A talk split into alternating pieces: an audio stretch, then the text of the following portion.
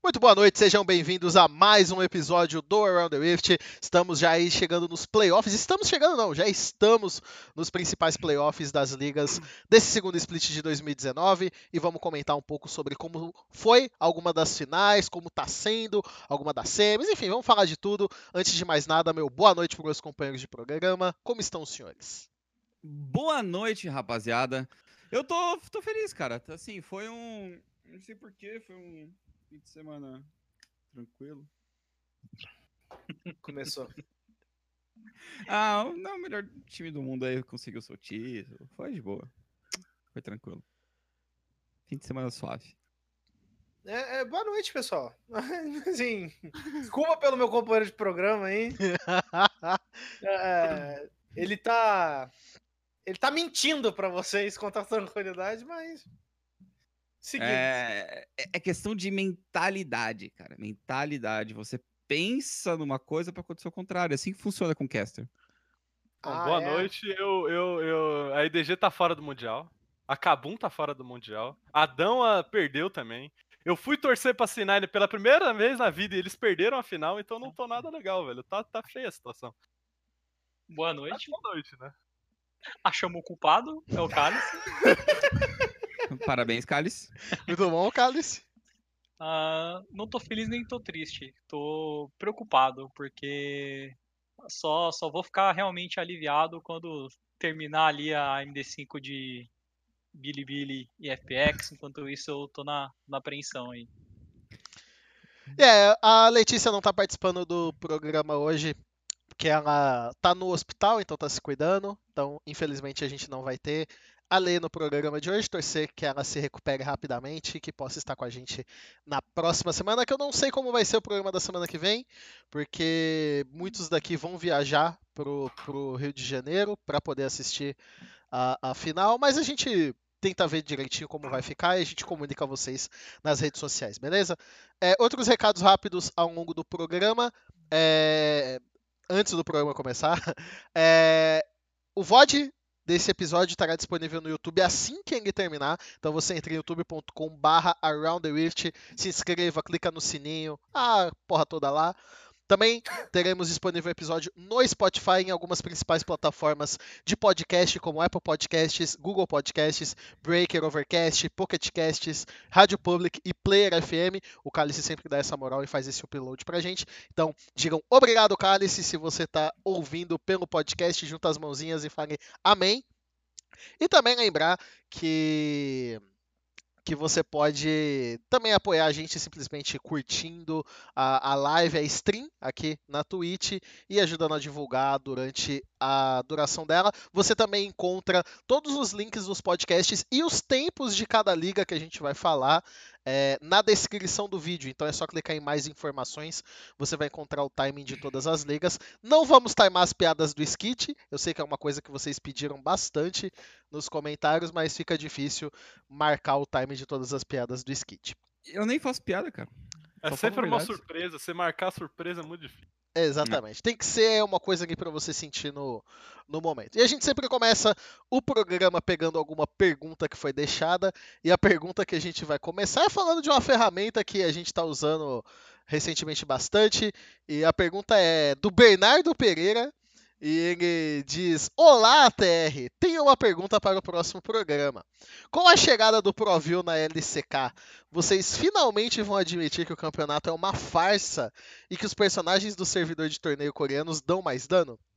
Então, essa foi a pergunta que a gente selecionou para essa Ô, semana. Dudu, Oi. Dudu, fala pra mim a experiência que você teve assistindo o Jungler Canyon da Adão ah, no ProView. Conta pra gente aí. Eu nunca vi um cara tão perdido na minha vida. o cara chegou uma hora que ele tava andando em círculos, cara. Ele... Eu nunca ouvi alguém tão fora de si quanto aquele cara. Mas é. A, a- a Vou falar, pergunta. esse, final, esse final de semana que teve agora, dá pra fazer um awards, assim, tipo, qual foi o coreano mais tiltado? Nossa, Cara, dá. Dá. Cara, te dizer, eu, eu, eu, eu fiquei assustado com o que eu vi da Danwon, cara. É, mas a gente vai Não, falar porque o- disso. O Nuguri, o Nuguri foi, ó. Cara, tá. Flame, cara, os caras têm o Flame e joga com o Nuguri. Não, mas aí tá Não certo, pô. Ah, não Não, não. O não Flame não. no ProView acabaria com a carreira dele, pô. É, Que isso, mano? A- O preview do Flame, em vez de ter o jogo, teria só a câmera dele. O cara é bonito, eu ia assistir. Mas enfim, a gente, eu simplesmente quis pegar a pergunta do Beru. que- não sei por que ele deixou a pergunta pra gente. Eu não entendo a cabeça do Beru. Mas enfim, é, a gente tá usando bastante o ProView. O ProView chegou na LCK. Dizer que se você tem problema de labirintite, tontura, é, fotofobia, jamais assistam o VOD do Faker, porque a câmera Ei, dele pisca e ele mexe aquela câmera dele e a cada 5 segundos ele vê um frame só de cada lane. É horrível Ô, assistir Lunassi, o VOD do fa- Faker. É, é tipo ver o POV do Flash, assim. É. é- Nossa, é- você, você fica completamente maluco. Ele fica, tipo, dando uns, um socão assim no, no, no mouse, assim, no, pra que porque ele volta, aí ele tá, tipo, com as coisas bindadas, aí ele vai pra um lado, vai pro outro e fala, mano, o que que esse cara tá fazendo, velho? Como é que ele presta atenção no jogo Pra- um Pra quem é desse? fã de, de StarCraft, é, é a mesma coisa, a mesma experiência. Pra quem tem saudades, é só assistir o Faker. Cara, eu já tinha, eu já tinha visto, 10 episódios de StarCraft. eu já tinha visto stream do Faker, mas ele no ProView é muito pior do que na stream dele. É porque ele try Mas tem- hard no competitivo. Não, na, na stream ele se segura pra não fazer o pessoal vomitar enquanto Não, assiste ele. né? na stream é, é- é- Até que dá pra você acompanhar a stream dele. Agora, no jogo, quando você tá vendo ali o, o POV dele pelo ProView, é, é, é bizarro, é muito mais, mais rápido quem mexe, ele, ele faz Viu? muito mais movimentações com a câmera. Pra você eu ter uma não ideia. tô- pra, eu não pra Vai. Não, é que fala, eu não tô usando a ferramenta ainda. É, vocês devem ter visto já vários POV de vários mid laners. O Faker é, tipo, disparado com uma Smash? Sim, não, Cacete. o- os outros mid laners não fazem o que ele faz. Lunassi, Ele- Lunassi, ele, ele vê o jogo um frame por vez. Sim. Não, ele vê o frame, ele, nem mais chega. Eu não, eu não consigo identificar o que ele viu. Ele vê um frame só de cada rota. e uma sabe ideia? como tá a situação. Ele olha mais que jungler, normalmente? Muito, Muito mais. mais. Ele é o cara que mais mexe. Ele é o cara que mais Cara, mexe. ele, ele vê mais que qualquer outro jogador nesse planeta, assim, é... Caramba.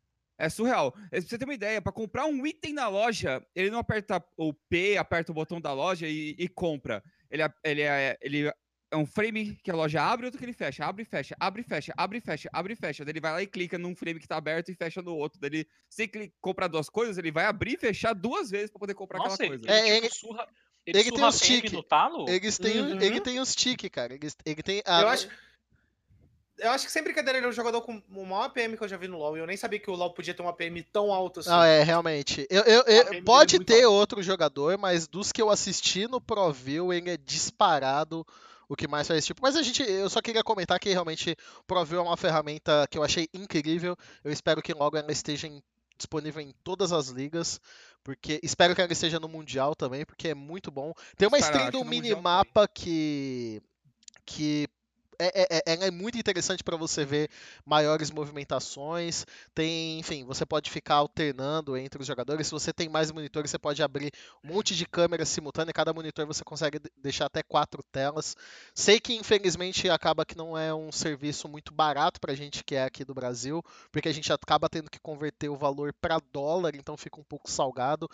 É, se eu não me engano, atualmente o pacote que dá acesso a todos está em volta por volta dos 70 reais, dependendo da conversão. 67 reais certinho. É, depende da conversão do dia, É. né? Depende da conversão É, do dia. É, vai dar esses 66 e 68 reais ali pelas conversões, mas assim, é pelo split todo. É, tu paga tá uma pagando- vez. É, paga uma vez só. E- e então assim, é, pra é um quem- É, para quem gosta, para quem gosta dessa parte analítica, eu depois de ter acesso à ferramenta, que eu me interessei principalmente quando ela foi habilitada na LCK, eu digo que qualquer pessoa que tem interesse de aprender mais sobre o jogo, de estudar mais sobre o jogo, é uma ferramenta que você tem que ter para realmente te ajudar você entender melhor as coisas e para você aprender mais, porque só de assistir o POV de um cara você já aprende muita coisa, se você dá atenção e prestar atenção. Por exemplo, quem gosta de jogar de suporte, você vai poder ver como os suportes fazem o warding, que querendo ou não é uma das piores coisas que a gente tem é, em solo kill e que seja. Então, mesmo para quem quer conseguir jogar melhor, já é uma ferramenta que ajuda bastante.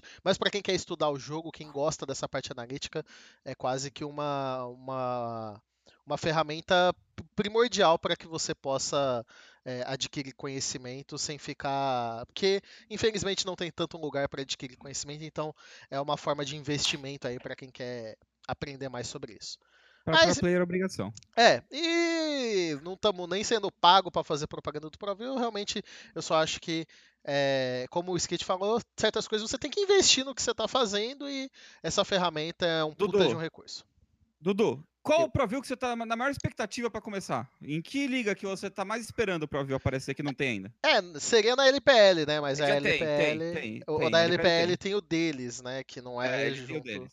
É, mas seria na, na LPL. Fora disso é no CBLOL. Fora disso é no CBLOL. CBLOL seria o Proview mágico? Por a gente ver a magia, a magia acontecendo Cara, não tem sensação melhor do que você assistir o Proview do Faker, ver ele errar um CS, se olhar assim, patético, e ficar, tipo, encarando, julgando o cara. Tipo, Você acha que o Crashel ia errar um CS? lógico que não, nunca errou um CS na carreira dele. Vai, ser- vai errar um porque eu tô É, assistindo o POV dele? Por favor, Eu- vamos tratar os jogadores pelo nome correto, que é Carastimel. Hum, hum, Uhum. uhum. Crash É. Honey. Eu vou mandar essa sugestão pra ele, eu vou mandar essa sugestão É pra ele. o Crashel do, da LCSNA. Próximo split Cast Honey. Vamos começar então a falar sobre a LCS. Então, que teve a final, já teve a disputa de terceiro lugar no sábado e a final, a grande final, no, no domingo. E fomos para uma MD5, então o Skit não teve vida fácil aí, sofreu bastante torcendo para esse time. Mas antes da gente falar da final de Team Liquid e Cloud9, passar rapidinho em C- CJ contra CLG, que a, a CJ saiu na frente, todo mundo realmente esperava que a, que a CJ fosse conseguir. CJ? CJ É, não, é. Voltando pra, pra- voltando pra CG, Coreia, CJ é. Entos? Que eu tô com, com o negócio da CJ aberto aqui. Clutch Game. A Clutch. A Clutch, todo mundo esperava que a Clutch fosse vencer. E tava na frente na série e a, série, a CLG virou a série. É, eu senti que o pessoal da, da, da, da Clutch Chutou sentiu, foda. deu uma sentida foda ali. E... Chutou foda. Chutou foda. Chutou foda. falar. foda, tiltou foda. Ah, Acabou. Porque o que aconteceu? A Clutch né, jogou de uma maneira só. Foi até interessante de ouvir o áudio pós-jogo, que eles soltaram um pouquinho, da CLG falando, cara, eles estão 2 a 0 eles nunca ficaram nessa posição na vida deles. Eles vão entrar confiantes no próximo jogo e a gente vai virar essa série. Não deu outra. Viraram na cara dura em cima deles e foi. Foi uma série legal. Foi uma série bem divertida de assistir. Foi, Acho foi. que os, os dois times indo pra cima constantemente. A Clutch tá divertida de assistir. A CLG é um pouquinho mais controlada, um pouquinho mais boring, mas ainda assim ainda consegue encaixar um, um joguinho decente. Acho que é, é ok se pensar para um terceiro seed do NA. Não tem muita expectativa em cima, né? Mas é, são times bons. É, e foi um São reverse sweep mesmo, né? divertidos, Tá, são, foi... times, são times divertidos, cara. E é Sim. triste porque o Rune tomou outro 3x2, né, cara? Sim. É mais um 3x2 do Rune. Coitado. Depois de estar 2x0, né? Depois de Triste tá... Você apoiar o Rony. Mas aí eu E queria que o, o, a volta. o É. Beru trouxesse a lista de picks que ele não entende porque que o Rune traz em partidas competitivas. Um deles é do Lunassi, cara. Um deles é do Lunassi. O outro é o que apareceu no CBLOL, velho. Mas. Ah, o Victor dele eu não entendi. não entendi aquele Victor, tipo, não fazia o mínimo sentido na composição. Teve um dia que ele jogou de Lucian, já faz um bom tempo, Já né? faz um Mas tempo. Sim. não, ninguém entendeu.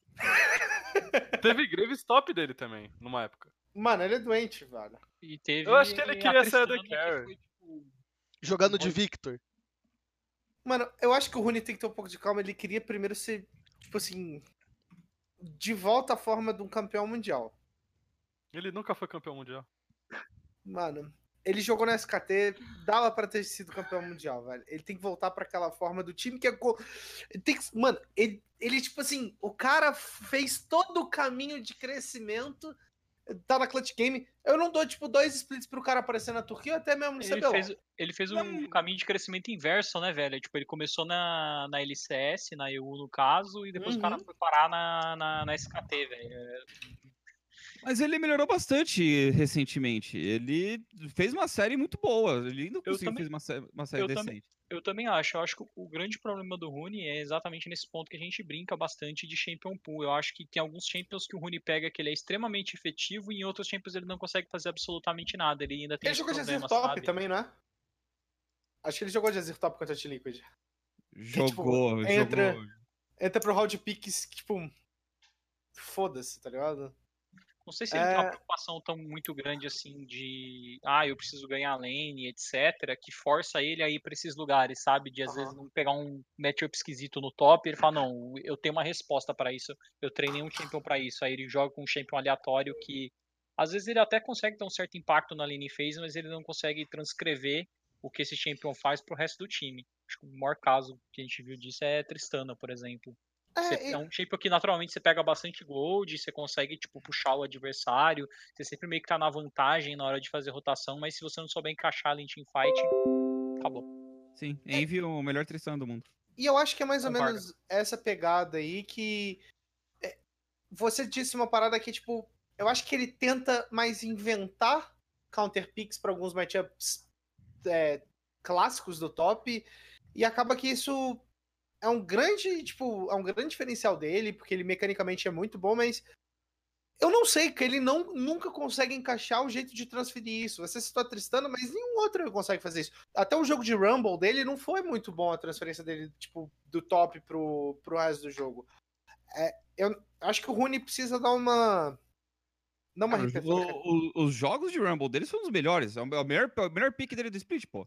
Eu sei, mas eu tô falando que mesmo assim ele não consegue transferir muito bem a vantagem do top. Eu acho que ele precisa dar uma repensada em como fazer isso. Ele é meio processo. instável, né? É. Ah, O que eu sinto do gameplay do Rune é isso. Ele é muito bom, só que ele é muito instável. Então, tipo, é sempre aquele coin flip, assim. Ou ele joga muito, muito bem, ou ele não joga. Ou ele não consegue fazer nada. É, mas, mas sendo sincero, eu- senti que eu assisti essa série, foi uma das séries que a gente estava vendo pelo ProView. É, tudo bem, tem pontos assim pontuar sobre o Rune, mas o problema não foi só ele, não. Eu senti vários jogadores da, da Clutch deixando a desejar. O próprio Damonte, no momento da série, deu uma sumida, ele estava jogando muito bem. A gente tem falado desse jogador há um certo tempo, mas nessa série ele sentiu a pressão de, de algumas. Da, da série como um todo, e eu senti que ele acabou ficando um pouco mais sem ação, não, não às vezes por um setup de mapa da própria CLG, mas sim por causa. Não sei se ele ficou com algum receio, se ele sentiu alguma espécie de pressão, mas o, o, o Rune por si só foi bem longe de ser só ele o problema que levou a. Teve méritos, da, ba- muitos méritos da. CLG também. O Power of Evil cresceu muito nessa série. É, O, o próprio Stixer conseguiu fazer ótimas partidas. O Ruin, a gente até dispensa que a gente comentou dele ao longo dessa reta final praticamente inteira. Mas não foi só o Rune. Pra quem não assistiu a série, o problema não foi só o Rune, não. E o cara que queria não foi, muito. O Rune não foi problema, ponto, eu acho, nessa série. Não, não foi. Não, Não, foi. foi. A, gente tá tá, a gente só tá, tá apontando um, um aspecto dele que, tipo, não ajuda também. É que existe uma cobrança natural muito grande em cima do Rune, porque ele é meio que a estrela desse time, né? Mas ele tá jogando bem, esse split ele jogou bem, esse final de split, principalmente, ele tá jogando muito. Vocês falaram do Rumble, mas novamente, tipo, melhor pick dele de muito longe, tá jogando com tudo e. Tudo bem, essa série eu acho que o time todo meio que se perdeu em como fechar, em como transicionar depois do segundo jogo. Acho que a série G conseguiu responder muito bem, respondeu a inversão de arauto que a CG gosta de fazer todo santo jogo, sabe? Conseguiram se readaptar pro estilo do adversário e criaram em cima disso. E conseguiram meio que emplacar seu ritmo para virar a série. O que joga a Cloud Game pro primeiro round da escalada, mas ainda acho que eles conseguem subir. E Eu acho que o- segurança. E eu acho que o cara desse time, o cara que talvez consiga liderar a equipe pra isso é o, é o Lira. Que o Lira queria muito ganhar contra a Team Liquid, queria muito ganhar contra a CLG. E, tipo, Ele foi, Ele- pra mim, ele foi o melhor jogador da, da. Clutch. sim, né? eu acho que ele tá em grande fase sim. maravilhosa. Então é isso. Então, basicamente, esse jogo decidia quem não ia ter que enfrentar a FlyQuest no regional. A gente fala do regional daqui a pouco. Então, no caso, quem vai ter que enfrentar a FlyQuest no primeiro round é a Clutch. E depois vai pegar a CLG e depois a TSM valendo a última vaga do NA para o Worlds. Que teve duas vagas definidas pela final, e a gente vai falar do 3 a 2 da Liquid sobre a Cloud9. Série que foi muito. Essa de fato foi uma série de Cloud9 e Team Liquid que valeu a pena. Era aquela final que a gente estava esperando. Não, não lembro qual foi o último split que teve essa, essa final, que tava todo mundo esperando um baita de um jogo e foi um 3 a 0 chato pra caralho. Foi a segunda do ano passado. Foi a segunda É, do ano Worlds passado, né? Worlds passado, Worlds E passado. dessa Jensen vez titular? foi pro quinto jogo, valeu, a- foi uma série muito boa. Skit lá no 2x1 pra Cloud9 já tava puta que pariu, Ah, mas, time ah, mas o lixo. Stitch fez o movimento mais perfeito que eu já vi um torcedor fazendo na Hum. história desse jogo. Ele Obrigado. mandou tweet falando que o, que o Jason tava entregando o primeiro título da Cloud9 e aí a Cloud9 deu, fez o mesmo tweet. Cara, eu vou te, eu vou te falar, esse. A, o, Eles o- pegaram o tweet do Skit. O... pegaram do Skit, o é, Portilho pegaram- falou, o Portilho falou, mano, obrigado, Skit, pelo tweet. Só que o que ele não. O que o Skit fez foi genial, porque, tipo, ele mandou aquilo, ele sabia que o Portilho ia pegar, acho que ele, inclusive, tramou com o Portilho aquilo, e aí o Não, Portilho. não tramei fez? nada. Eu, eu- usei, a- eu usei de O. Skit, as- o Skit agiu. Quem ganhou essa série foi o Skit. Porque É, ele, ele pensou, mano, o que, que eu posso fazer pra esse time ganhar? No jogo eles não vão ganhar, tem que ser zica. Aí no quarto jogo, E ele usou o Portilho, porque sabia que o Portilho seguia ele, que o Portilho É. gosta de dar umas farpadinhas. e aí no quarto jogo, alguém da Team Liquid chegou pro Jensen e falou, mano, olha o que, que os caras tá falando de você. Aí o Jensen falou, mano, peraí, velho, não- não vai ficar desse jeito. Aí você vê que a partir do quarto jogo ele foi lá e mudou completamente o gameplay. Então, Aí foi, foi o MVP da série. Foi isso que ele fez.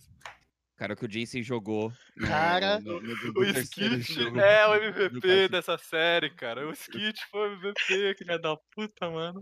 era uma lenda, velho. Cara, assim, até o jogo 2 ali, o Skit não tava gostando muito do Jensen, não. Mas depois. O... Vamos dizer que o Jason iniciou lento já a série. Iniciou devagarzinho ali, não conseguiu emplacar muito bem.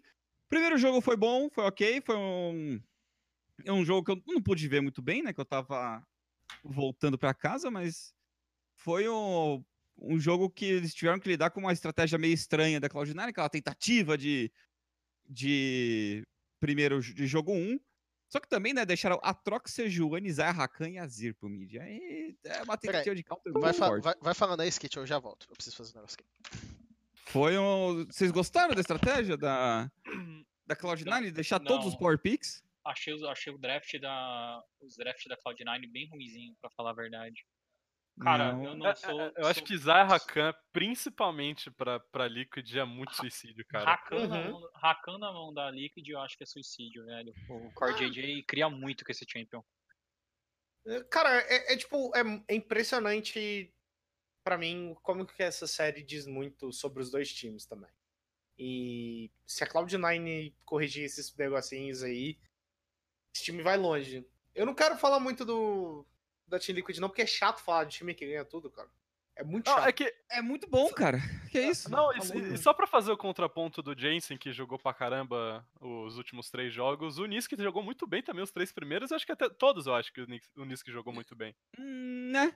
É, eu- Ah, assim, então- o de Kiana não. O de Kiana também não É, teve como jogar. é, é, o de Cana- É, ele ficou apagado também. Mas, mas foi, um- foi uma série de cinco jogos bem close, na real. Foi cinco jogos, mas foi, tipo, muito, muito divertido de assistir. A gente faz um Uma- meme do, do NA Aran.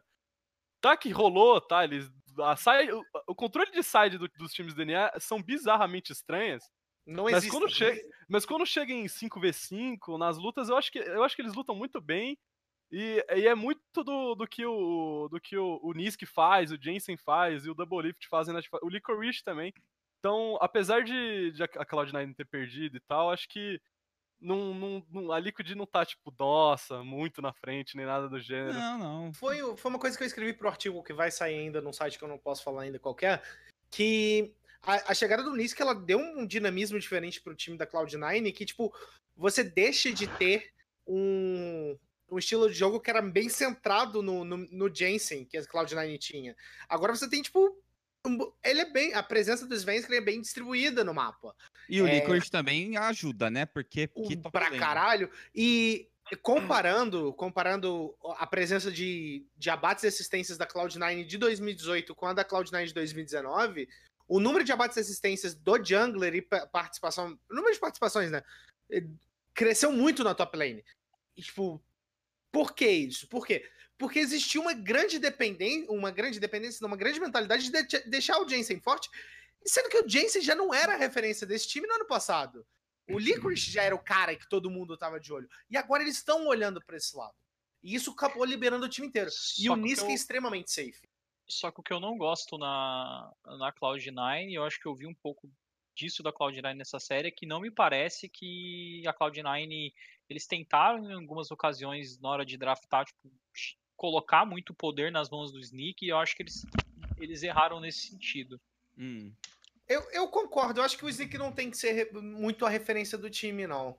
Porque Cara, acho que o Sneak consegue ser quando ele. Quando Mano, ele- ele assim. consegue ser, mas ele é muito instável na lane. Eu acho que contra- muito o jogo. Eu, eu Eu, acho que ele contra- precisa ser. Eu acho É. que contra bot lanes é, boas, assim, principalmente agora no World, se eles fizerem isso, eles só vão. Eu acho que os, o Sneak e os Ace, principalmente em lane, eles não são bons, velho.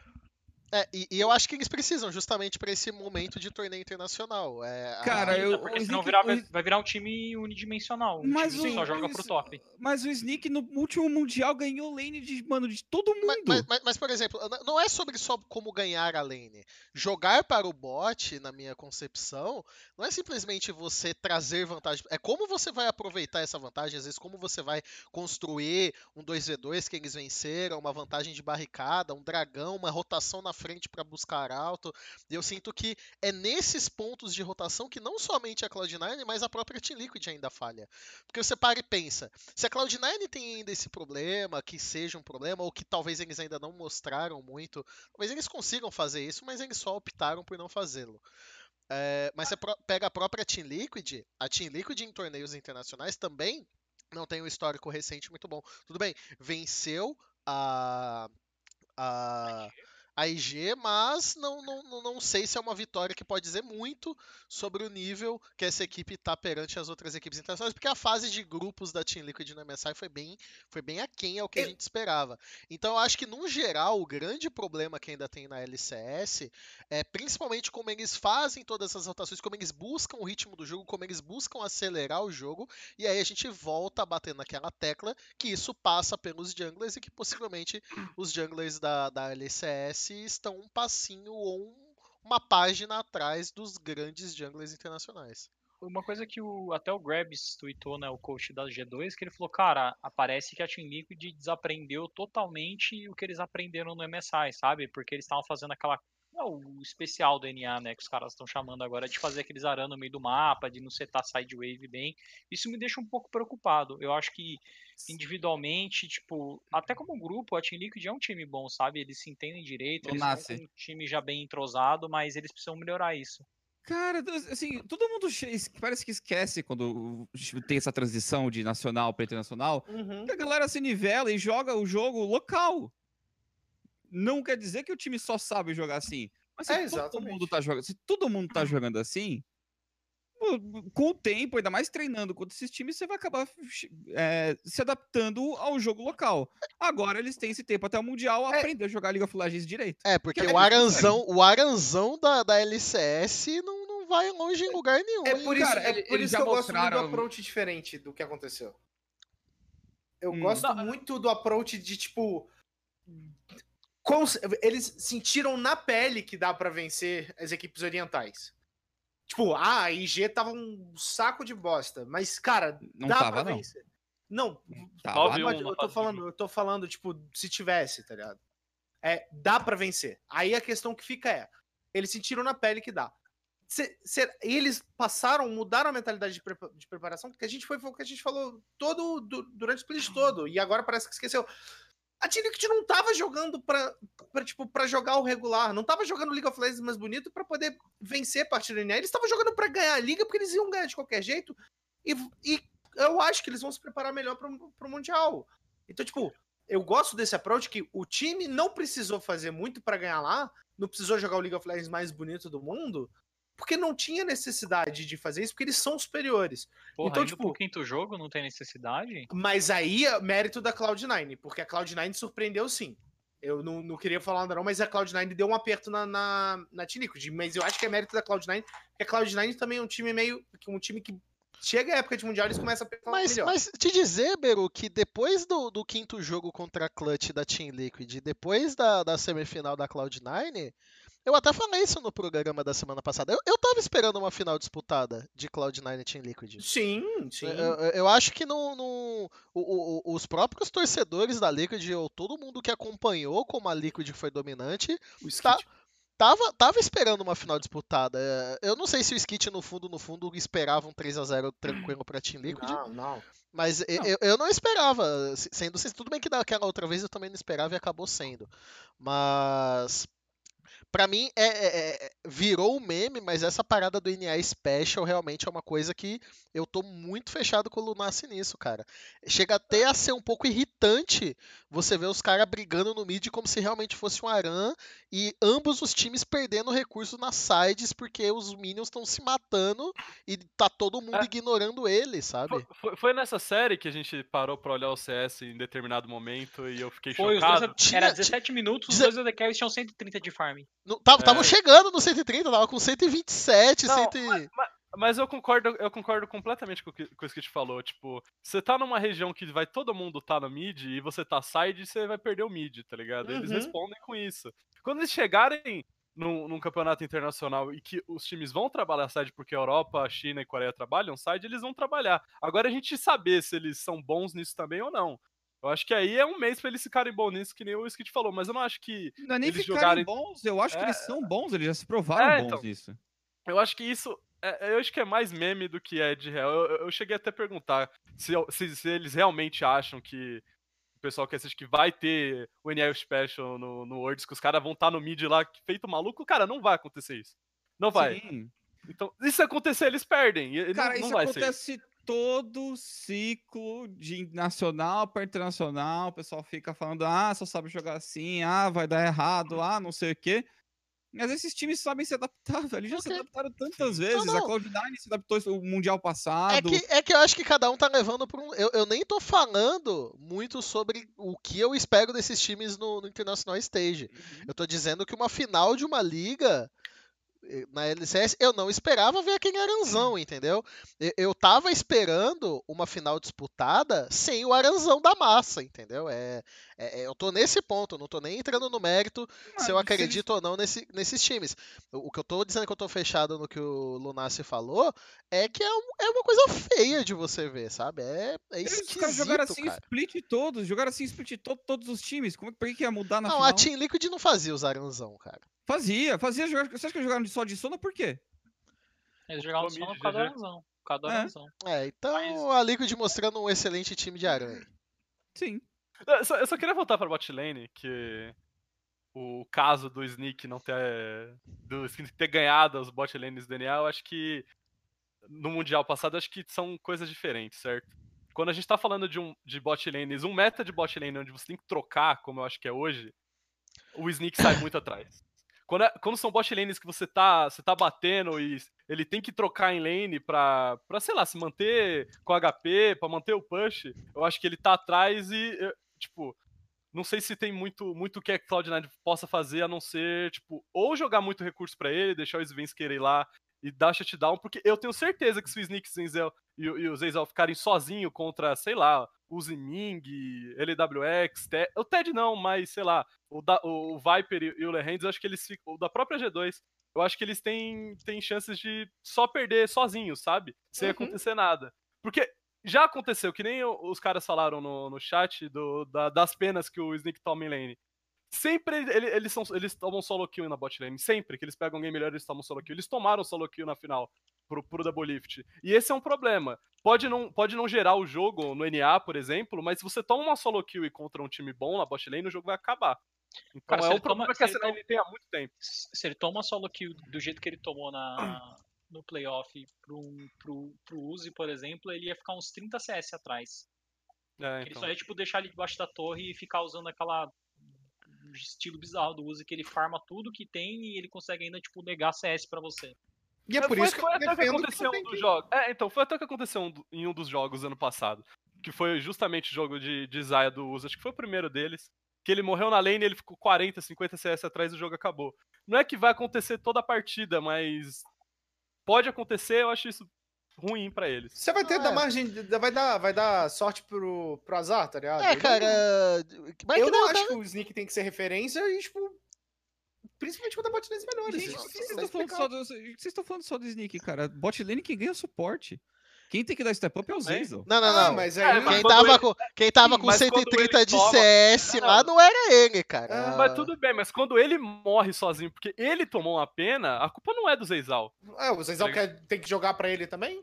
E, e- e o que mudou da Cloud9 que chegou no- na semifinal pra Cloud9 da primeira semana do Group Stage mudou o meta. Pararam de focar bot side e virou solo Sim. lane. Por isso que eles foram melhores, tá ligado? Porque simplesmente eles pararam. Não, não tinha muita ação. Mas o acontecendo também tava jogando muito, cara. Ele tava numa época. O Zeizal sim, o. Zeizal tava jogando muito, mas que nem a gente tá falando, eu acho que o problema é o Sneak. E não é Uhum. o Zeizal sozinho que vai resolver a lane. Porque como a gente, a gente já viu o Sneak morrendo sozinho na lane, porque toma, uma, toma um stun que não é pra tomar, toma, um- toma uma, puxa- uma puxada de, de, de, de pena, tá ligado? É, é uns detalhes assim que contra os caras melhores, ele, ele sempre sofreu. O International Stage. O Sneak sempre sofreu em, em evento internacional. Mas a Então, gente vai voltar. né? A gente vai voltar a comentar sobre cenário. Sobre o que, que a gente espera desses times no cenário internacional quando a gente estiver fazendo ah, o ATR pré-mundial. E agora a gente. Falamos da final, então, que acabou ficando um jogo bem bagunçado. Foi disputado, talvez pelos motivos errados, mas a Team Liquid saiu vitoriosa. E só pra gente finalizar a, a LCS, falar de como ficou então o regional. O regional que vai começar no dia 6 de setembro, então é no final de semana da, do- da final do CBLOL.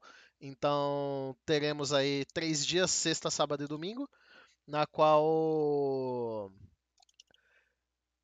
Clutch contra Fly fazem o round 1, o vencedor enfrenta a CLG e o vencedor pega a TSM. A gente volta também a comentar disso, mas caso a gente não volte, quem que vocês acham que acaba passando disso aí? Ah, ah, Só pra começar, FlyQuest tá nisso aí, é uma pegadinha, né, cara? Por causa do Total, pegadinha total, pelo amor de Deus. Eu, eu, eu quero que a LoL Clutch. Eu quero que a Clutch se classifique por causa do Rune. E eu quero que a CLG se classifique por causa do Rune. Então eu não sei. E é isso aí. Mas eu não acho que a Ah. TSM passe, não. Pra quem tem essa dúvida, eu não acho que a TSM Não, consiga, não. eu acho que os, os favoritos pra mim são a Clutch Game e a CLG, tranquilamente. Não porque fizeram o terceiro lugar, mas só porque times melhores mesmo. Hum, eu acho que vai passar a FlyQuest, porque é NA. Eu vou de TSM Ah. pelo fanboyzismo, vamos TSM. Vai Você, TSM. Lunas. Vou de CLG. Se a LG de volta no Mundial, hype. Não, vai ser a. Clutch, cara. Vai ser a Clutch. Eu acho que a Clutch. Você já falou um, mano. Você já falou um. Clutch você não Não, não, entre Clutch. Eu falo. Eu falo! Não, eu tô falando do Skit, velho. Ah, tá. Então não, não vou falar também, já que ele não pode. É que, é que a Clutch vem de 2, 2, 3 a 2 se eles perderam, tá ligado? Eu não É. sei como que eles vão estar. Isso é, tem que ver. É assim é. que ganha, pô. Guardaram as vitórias pra agora. Vamos começar a falar então da LEC, que teve o primeiro round dos playoffs também. Então, a partir de agora, a gente vai começar a falar do que aconteceu na LEC. E começou com uma Rogue metendo um 3 a 0 na Splice. O que que aconteceu, Dudu? Cara, o que que aconteceu? Esse foi- Esse foi o primeiro jogo que eu vi no ProView. Eu comprei o ProView né, durante essa série, então eu, eu consegui assistir ela.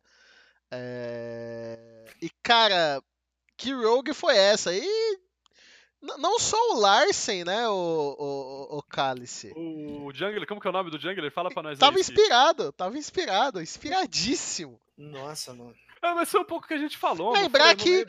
Lembrar que esse time tem um motivo que a gente podia ter hypado ele desde o começo. Fred 122 é o Ah, coach! É verdade. Grande Fred 122! O O cara peito um, mais cabeludo do competitivo. um mundial. mito da top lane europeia. Os detalhes, cara, não. E ó, a Letícia não tá aqui pra gente continuar aquela discussão que a gente começou no outro programa, mas que nem eu falei, cara, pra mim essa Splice tinha esse problema de só jogar pro lado forte deles, que não era algo que me agradava e nessa nessa nessa nessa rodada, eu sei lá o que que eu chamo isso na LEC, esse round 1 da LEC aí, é, acabou, eles foram punidos exatamente nisso. A todo momento a, a, A equipe da Rogue jogou em cima da onde eles tinham o lado mais forte, conseguiram anular, reverter ah, as lanes e 3 a 0 3 a 0 fala por si só. Foi esse jogo que teve Garen e Yumi também, não foi? Sim. O E, e sabe o que, que me Foi deixa mais triste? jogo? Acho que foi o primeiro jogo. Foi o foi o primeiro jogo. Primeiro jogo. O, o que me deixa mais triste é que no último programa a gente falou. Não, porque tem que voltar. Eu falei que todo split a gente chegava e falava que a Splice vai crescer em playoff por causa que é o time do Peter, não sei o quê. Rapaz, o Nunca crescimento. cresceu! Nunca eh, cresceu! Nunca, nunca cresceu, velho. Nunca A cresceu. Splice é a PEN europeia. Mas, mas, gente, isso não era crescer, era uma vitória que não precisava crescer. É verdade. Isso aí Não era também é verdade. crescer. Ganhar da, ganhar da, Rogue não era crescer, gente. Não tem Era que jogar crescer. Eu acho que a gente tem que deles. mudar a teoria. A gente tem que mudar a teoria. Não, o time que... que- joga contra a Splice é o time que cresce. Não, não, não. Mas vamos lá. O final do split da Rogue já tava, já tava bem melhor. Melhor. Tava Bem melhor. melhor. Bem melhor. Então, tipo. Mas não era, Tal... não era expectativa. Não, não, não os era expectativa, mas talvez não, é, não fosse tão pra Splice assim como a gente falou. Os caras ganham de COG passado. e de Garen, Cara, velho. Só isso. Todos, todos Sim. os analistas botaram Apostaram, Splice óbvio. 3-0. Era o, Todos. se- era o segundo Não, não, melhor a time do Splice- mundo, né? A Splice era, por favor. O segundo melhor time, não. Eu sempre achei a Feneric o segundo melhor time. Enfim, do. No Sim, mínimo o- o terceiro. O, o bom. Larsen, o Larsen jogou muito, sou fã desse cara agora. E é isso aí. Ah, você se vende muito fácil, cara. Cara, é um negócio que o, o- é o Vander e seus quatro filhotes e jogaram muito bem, cara. O, O Skit lançou Careca é essa. O melhor Vander. Exatamente. Hã? O cara é o Sansão reverso, tá ligado? Finn não é um personagem de A Hora da Aventura? Ninguém fez uma piada com a Hora da Aventura aí, não? O Finn jogou assisti. pra caralho também, hein? jogou bem, Uhum. também. Jogou muito bem. Cara, toda a Rogue. Por que, a que Rogue você mordeu o teu microfone, Bernardo? Eu, eu gosto de morder esse microfone. A, jogo, a, jogo, a Rogue jogou tão bem. né? Jogou tão bem que eu vou postar neles contra o Schalke. Cara, olha, é possível. Possível, mas o. O Fala Schalke tem um problema, Skit. A gente pode falar um pouco do Schalke. Podemos. isso, Se o Schalke é não sério. joga pro 7, esse time não, não funciona. Porque o Psot é troll. Ele tem que tá, o jogo tem que estar tá pra ele, porque senão ele trola. Ele é muito bom. Grande jogador, mas não vai dar, não vai dar, velho. Mas ele gosta do upset dentro do jogo, né, cara? Nossa. Ele é meio triste jogando também. Jesus Cristo. É isso aí, guys. É isso aí. Hum, não tem muito Primeira sobre piada. For- Foram cinco ao mesmo tempo aqui, velho. Pelo amor de Deus. É, e quando não focam nele, ele fica bravo com o resto do time. Então. Exatamente, velho. É- Combo! isso, isso sintetiza, Alec. Alec é toda pior- uma piada. Não, mas o pior é piada, mas é verdade. Esse que é o pior. Não tô errado? É, é pura realidade. O Upset, ele tem a... Ele tem a men- famosa mentalidade do Forgiving. Tipo, se você não tá jogando pra ele, você não tá jogando o jogo. Se você não tá jogando pra ele, você tá jogando contra ele. Uma- Exatamente. Acho que uma escola de inglês tinha que patrocinar o ATR, porque só quem faz aulinhas de inglês entendeu a sequência de piada que acabou de acontecer aqui. Fiz que nessa porra. Então, alguma escola de inglês aí que quiser patrocinar a gente, cupom de desconto aí pros cursos, por favor, procurar a gente. Mas é, Bom. Schalke ganhou do Vitality. Esse aí a gente acertou, né? Ah, esse, esse, esse a gente acertou, esse a gente acertou. É, mas pior que, tipo assim, a expectativa até que a Vitality fizesse o. A Vitality fizesse uma graça maior ali, mas também não A era maior muito alta, graça né? da Vitality foi pra China. Ah, não foi a É. maior- Mas, mas eu acho que. Cara, foi o maior meme, né, velho? Se Pelo eu não me engano, Deus. no programa passado a gente disse que a gente via a série Splice Rogue com maior chances de um upset do que a do que Schalke e Vitality. No caso, Splice com menos favoritismo do que o Schalke teria. Então, na é que, a gente, é que a gente, quando foi falar de Rogue e Splice, a gente viu um caminho onde a Rogue, a Rogue podia, ganhar e na Vitality não. E acho Sim. que foi isso. É. E, e- foi basicamente o que aconteceu também. O- é, errado. o, é o, como que é o nome? É Ab- Abadag, Abadag, Abadag, Abadag. Eu não, eu não sei pronunciar. Esse cara aí. Chama ele de Félix, chama ele de Félix. Félix. Muito bom, muito bom jogador. Jogou muito a série. Ele, ele que geralmente deixa o upset na frente, porque ele desce lá e faz uma, uma bagunça. Então. é- é- eu não sei, é. É isso aí. É um time legal. estava, tava venenoso. Mas é, O time, o, o time todo parece ser interessante, mas é de novo um Schalke que você olha e fala: "Hum, ok, então a gente tem uma liga de dois times. Só que tudo bem, já errou uma vez, né? Já erramos com a, com a Splice. Vamos ver se Fnatic ou G2 também dão uma flopada no final, É. que eu acho bem difícil. E, e vamos Bem ver difícil, então, vamos começar a comentar. Sexta-feira, uma hora da tarde, tem Rogue contra Schalke. Então, a, a Splice e a Vitality já estão de fora do- dos playoffs da LEC.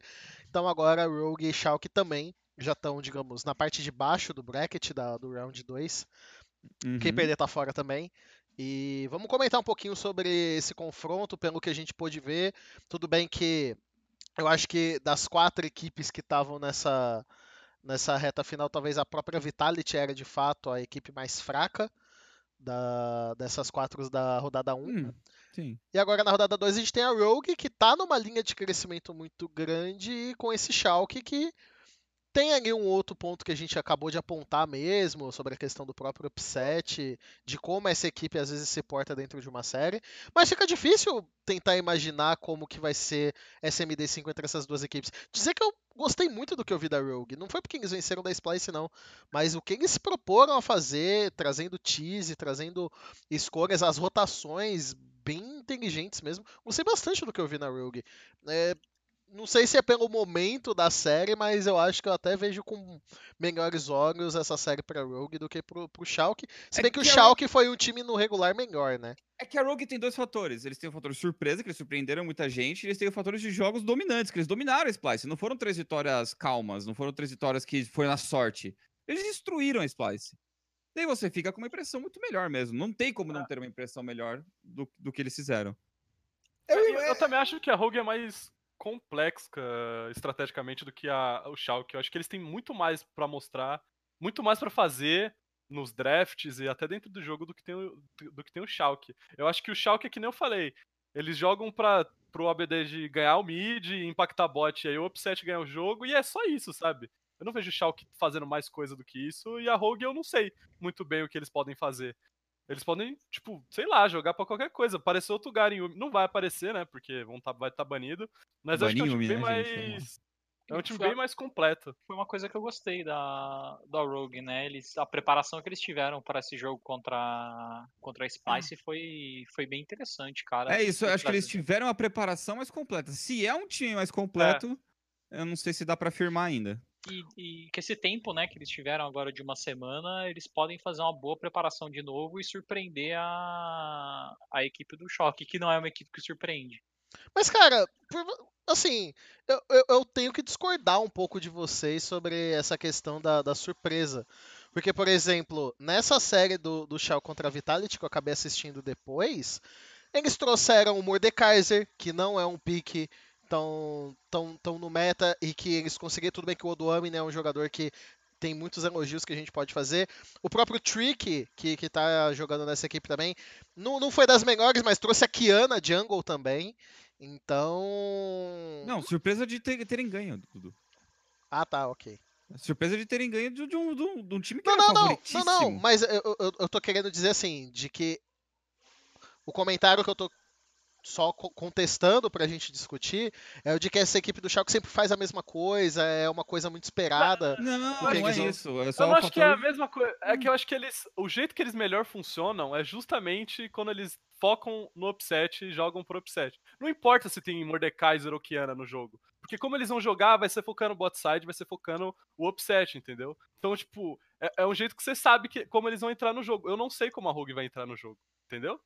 É, de fato. Não, não, não, não. Eu só quis dizer que eh, eles acabam É, o- surpreendendo com algumas escolhas, justamente para que eles fiquem jogando tudo por upset e o resto ali pela surpresa às vezes acabe se mantendo. Não acho Uhum. que seja uma estratégia das piores, não. O problema é que de fato e- eu não sei se a bot lane da Rogue eh, ou a equipe da Rogue como um todo vai saber lidar com o jogo todo focado pro bot. É, acho que é, essa é a minha dúvida pra essa série, sabe? É, vamos ver. Que nem eu falei, eu, eu não sei, eu não sei o que esperar da Rogue, tipo. falou. Foi uma surpresa eles terem ganho da Splice, e aí a gente fica nessa, tipo, a gente não viu eles jogando tão bem assim no regular, e agora a gente não sabe o que eles vão fazer, sabe? Eu Acho que esse é o, é o ponto principal da Rogue pra esses playoffs. Pelo menos pra esses dois times, né? Porque quando for enfrentar a Fnatic e G2, eu acho que aí dá pra, dá pra ficar mais tranquilo, tá ligado? Mas agora, eu, eu, como eu falei, eu tô muito inclinado a achar que a Rogue vai ganhar. Principalmente porque, como isso que a gente falou, foi, foi, a série deles foi muito mais dominante do que a da Schalke, sabe? É. Uhum. Pareceu muito, Foi muito mais mais, impressionante, É. assim. muito mais impressionante. Mas é, é, eu tenho essa dúvida. Eu, eu, eu acho que se a Rogue não souber lidar muito bem com esse sistema de jogo do- da proposta do Schalke de porque assim, tudo bem, eles jogam tudo pro upset, é o que eles acabam fazendo, mas eles sabem fazer isso muito bem feito. Eles sabem Sim. fazer isso muito bem feito. Então eu acho que se a Rogue conseguir neutralizar isso, é uma série de boa pra Rogue. Agora, se a Rogue não conseguir muito neutralizar isso, ou tentar e não dar certo, aí eu já vejo pro contrário. Então, é, é- é até estranho a gente dizer que uma série vai ser decidida pelo bot, né? A gente normalmente traz essa definição pro mid, pro top, pra jungle, seja lá pra que for. Bem, jungle tá envolvido em qualquer uma dessas, mas pro Não, o bot... mid, o mid também tá. É que nem a gente que nem eu falei, né? É muito do que o ABD faz no bot também, sabe? É, é, é- é a parte inferior, mas tem o jungler e o mid muito envolvido também. Então, se o, se o Trick e o, e o ABD estiver no- inspirado e dar shutdown no, no Larsen e no, e no inspirado, não tem muito o que fazer, porque eles vão estar bot side e vão ganhar o jogo. Então. é, vai ser uma série. Eu acho que vai ser uma série bem divertida de assistir. É, vamos ver se... É, vai ser Se o. Odoamine vai ter uma lane é, açucarada aí contra o fim. Vai ser uma. Essa piada foi piada de desenho aí, né, mano? Foi piada de desenho. Não, não foi de desenho, mas tudo Foi. bem. Não foi de desenho, não, Foi, cara. é, não é desenho, é anime. Não, não foi de anime também, não, Foi cara. piada de anime, ótimo. Não Boa. foi de anime, cara. Cara, é sério que vocês não. Nossa, eu tô Bala. Fine. Ah, é porque o Finn vive no mundo doce. Então foi uma piada dupla, sem você perceber. É, é, mas, mas assim, vai ser uma série legal pra saber quem vai perder pra Feneric. A gente acha, né? Eu acho que eu acho que vai, eu acho que vai. E agora mudando pra Aqui- parte de cima do. É, é só, só, só- é que nem é que tem esse, esse ditado, esse ditado não, esse, esse boato aí de que se banir Rakan e Pai que a Fnatic acaba, né? Eu acho que é mentira, né? Mas vamos ver. Ah, o Fnatic não acabou nem com Brox o, espancando o, o Reckless. Não mas peraí, peraí, peraí, não, não, não, cala, cala a boca aqui. Eu ia fazer a transição pro confronto, o Cálice me corta pra falar do bagulho do confronto. Ô, aí vocês não me Ué, ajudam, não. tá errado, tá falando coisa certa. Ô, é, deixa eu Tem que dar. melhorar seus ganchos aí, Dudu. Ah, eu? Tem que prestar atenção nas deixas aí, Dudu. Eu tentei! Você tentou, mas o cara isso foi, ó, pressadinho. Eu, eu, eu ia acabar de introduzir a série de G2 Feneric e o cara me lança o comentáriozão da Feneric. Vamos falar também desse confronto que vai ser no sábado, né? No sábado que teremos o confronto da, da G2 contra a Feneric. G2 vem como clara favorita. É... O que, que dá pra Feneric fazer? Acho que essa é a grande pergunta. Sentar no chão e chorar. É, eu acho que se Cara, a Feneric esperar do lado da porta do estúdio, que nem eu falei pros caras da Vitalis fazerem, e pegar a galera da G2 na porrada distraída, acho que dá. Quebra a o mesma braço coisa. ali do, do, do Wonder, faz alguma É. coisa assim. Dá um, um soco na costela do Perks, velho. Tal! Quebra a costelinha, ele não senta mais no. Não, não, o sério. principal, que- o principal é quebrar o outro, bra- o outro braço do Mikex. Aí. É Ah. Vamos, vamos falar de Eu jogo acredito- sem eu osso acredito que a quebrado? Fnatic- eu acredito que a Fnatic pode. Pode. Assim, pode não. Tem que dominar o jogo desde o início. Tem que tentar impor o seu ritmo desde o início da partida. Não pode ter, deixar a G2 assumir o controle do jogo em momento nenhum. Porque a partir do momento que eles assumem o controle, eles sabem Uhum. dominar bem demais. E se vocês estiverem no controle, eles sabem também dividir o mapa tão bem com qualquer coisa que eles conseguem retomar. Mas, pra ter uma chance, você tem que dominar eles o tempo todo. Mas é, aí eu é acho. só assim. É do início Mas- ao fim. É, Mas aí eu acho que assim, pra Feneric conseguir dominar a G2 desde o início, eles vão ter que fazer alguma coisa muito surpreendente. Muito surpreendente. Porque eu não eu acho que a G2 eu vai acho entrar que se o tipo, Broxa, eu acho que se o Broxa tiver tipo muito motivado, tipo muito, muito motivado, ele, ele consegue. Mas ele tá muito motivado, porque o Yankees foi o MVP do regular, não foi? Eu tô errado. Foi, foi, foi. Acho que foi. Então, pra, É, pra não, mim é- depende é- do Broxa. Sim, ele tem que cair nos dias de licim dele ali, que ele tava Sim. assolando É. o mundo todo. Porque, Exatamente. sendo bem sincero, assim, a gente, a gente falou ao longo do split inteiro sobre, sobre a dominância da, Fene, da, da G2 e como esse time. Uh, todas as equipes começaram a falar que a G2 passou a ser material de estudo das outras equipes. É, isso aí não é a gente que está dizendo, tem um monte de entrevista de equipes comentando sobre isso. E mas eu acho que uma coisa que a gente tem que comentar também uma questão que a gente trouxe na semana passada que a, a, gente acabou não falando, cara, e se você trouxe a discussão do Tian, né, de como você acha que o Tian atualmente é, é, é o melhor jungler em atuação, o próprio Lunassi reforçou isso também. Mas eu, eu tava fazendo esse exercício ao longo dessa semana, cara, o Yankos não tá longe não. Não, não tá não. Não, não tá. Eu, eu acho, eu, eu, acho que na hora que você vai comparar os dois, eu acho que o Yankos é melhor no early game, gankando e fazendo pathing, e o Tian é melhor em teamfight. Só que na hora que você bota os dois em comparação, é basicamente. Eu, eu sinto que é uma nota bem parecida. Eu ainda boto um pouquinho acima pro Tian, mas aí é um pouquinho mais de fanboy. E eu acho que esse acaba sendo o, a, o elemento X aí dessa G2, cara. O quão o momento do Yankos, o quão ele tá soberano na posição, principalmente uhum. na liga, eu concordo 100% com o Skit, cara. É, tem que estar tá o tempo inteiro jogando em cima e não deixando, tentando destruir ou tentando destruir o que o Yankos vai tentar propor no jogo, porque jogo que o Yankos conseguir fazer o que ele quer, a G2 não vai ter dificuldade nenhuma para ganhar. É, você tem que tentar quebrar um pouco dessa dinâmica deles, porque assim, o negócio da G2 é que não é que eles estompam em 17 minutos jogando de Soraka, não é tipo essa, o ponto mais forte deles, embora seja o mais divertido, não é o ponto mais forte. O, o, o ponto mais forte deles é que eles fazem o, o nosso o meme que passou aqui no Brasil, né, do básico, eles hum. já passaram desse nível, eles fazem isso com qualquer comp, qualquer campeão, qualquer coisa, de dividir mapa, de, te, de dar delay no jogo, de conseguir de ward defensiva, ofensiva, tudo isso eles fazem muito bem e já passam para outros conceitos, para outras coisas que eles conseguem aplicar em cima de quem for o adversário. E para não deixar. E por isso que eu falo que mesmo se estiver na frente, não é uma vitória garantida. Uhum. Esse é o problema de lidar com G2 hoje em dia. É um time é. muito difícil de jogar contra. É, eu acho que não é, não é estritamente só ligado a Fnatic. Tipo, a gente tá falando de Fnatic contra a G2, mas que se a gente for pegar qualquer time do mundo hoje e tentar fazer, tentar ver como eles poderiam ganhar da G2 é difícil.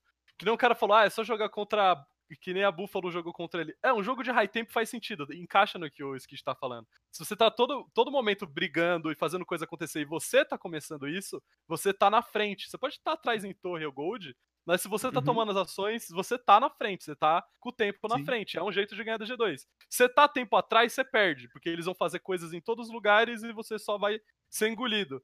Então, precisa ser um jogo, um jogo que nem o Steve falou, velho.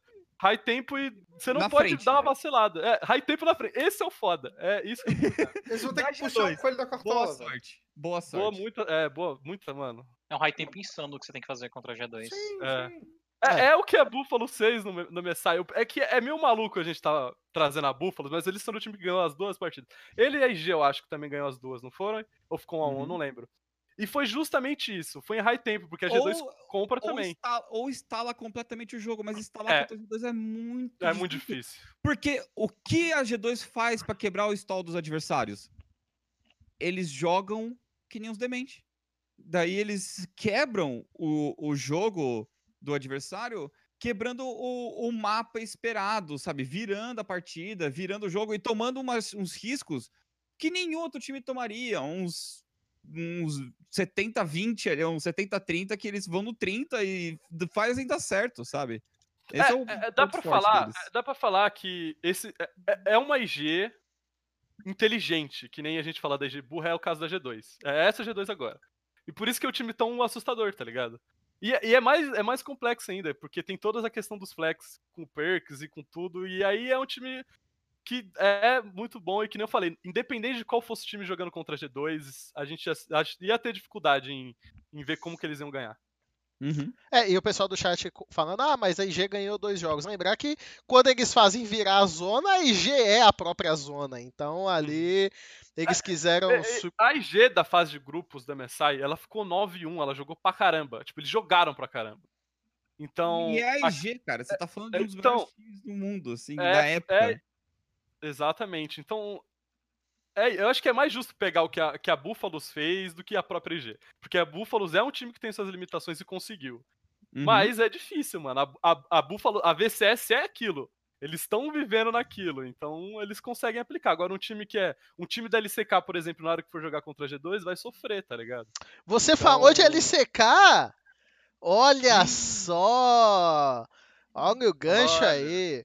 Vamos falar Olha. então sobre a LCK ou sobre eh, A SKT. a SKT, que é basicamente o assunto. Comentar aí SKT sobre League. a SKT League, mostrando aí como eles tiltam times novatos, porque, pô, Sandbox e Dawon, principalmente a Dawon, cara, a Dawon, É, então, é- meu Deus do céu, cara. É, Eu acho que a- Sandbox foi primeiro, acho que a Sandbox tiltou menos. Se, se pá, nem tiltou. É que o Faker de assassino destruiu os caras. A gente, eu, tinha, eu tinha dado highlight no Dove, mas coitado do Dove, tá ligado? O Faker tá vivendo um momento nesses playoffs incrível. Uhum. Eu sei que hypar o Faker em 2019 é, é estranho, meio, mas o cara meio tá cansado, mas- mas é. É. muito. O cara é insano, o cara é insano. E é- Estranho essa Você não SKT, vai para ele. a SKT com o Faker de assassino, pra mim, é a melhor SKT. E é algo que eu já tinha falado na, do na série contra a Frica. O Khan tá jogando muito bem.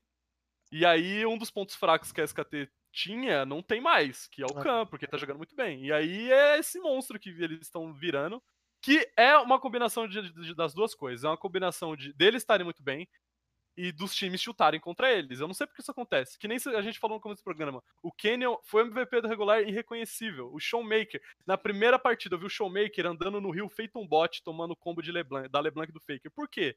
Era só você dar a volta, você sabia que o cara tava ali. Já tava tiltado no primeiro game, tá ligado? Então, é, é- é difícil a gente querer hypar a SKT quando o inimigo deles estão, tipo, completamente perdidos. É Cara, bizarro porque a SKT tinha um problema de comunicação durante o, o split. Eles conseguiram corrigir o problema de comunicação com a substituição do, do Mata pelo Effort. E depois dessa substituição, o Khan não tava num, num- num split bom. Mas de fato, esse playoff o Khan tá jogando muito. É, Tá- depois tá- que ele tirou a Tá jogando branco, né? muito, cara. É, Eu ainda acho que a SKT tem uns probleminhas. Não sei se de comunicação, mas talvez de atitude. Tipo, tem umas janelas onde eles po- podem comprar uma luta que eles não compram. É. Eles ainda tomaram. Ainda, eles ainda tomam uns objetivos meio de graça, assim, no reset meio errado que eles dão.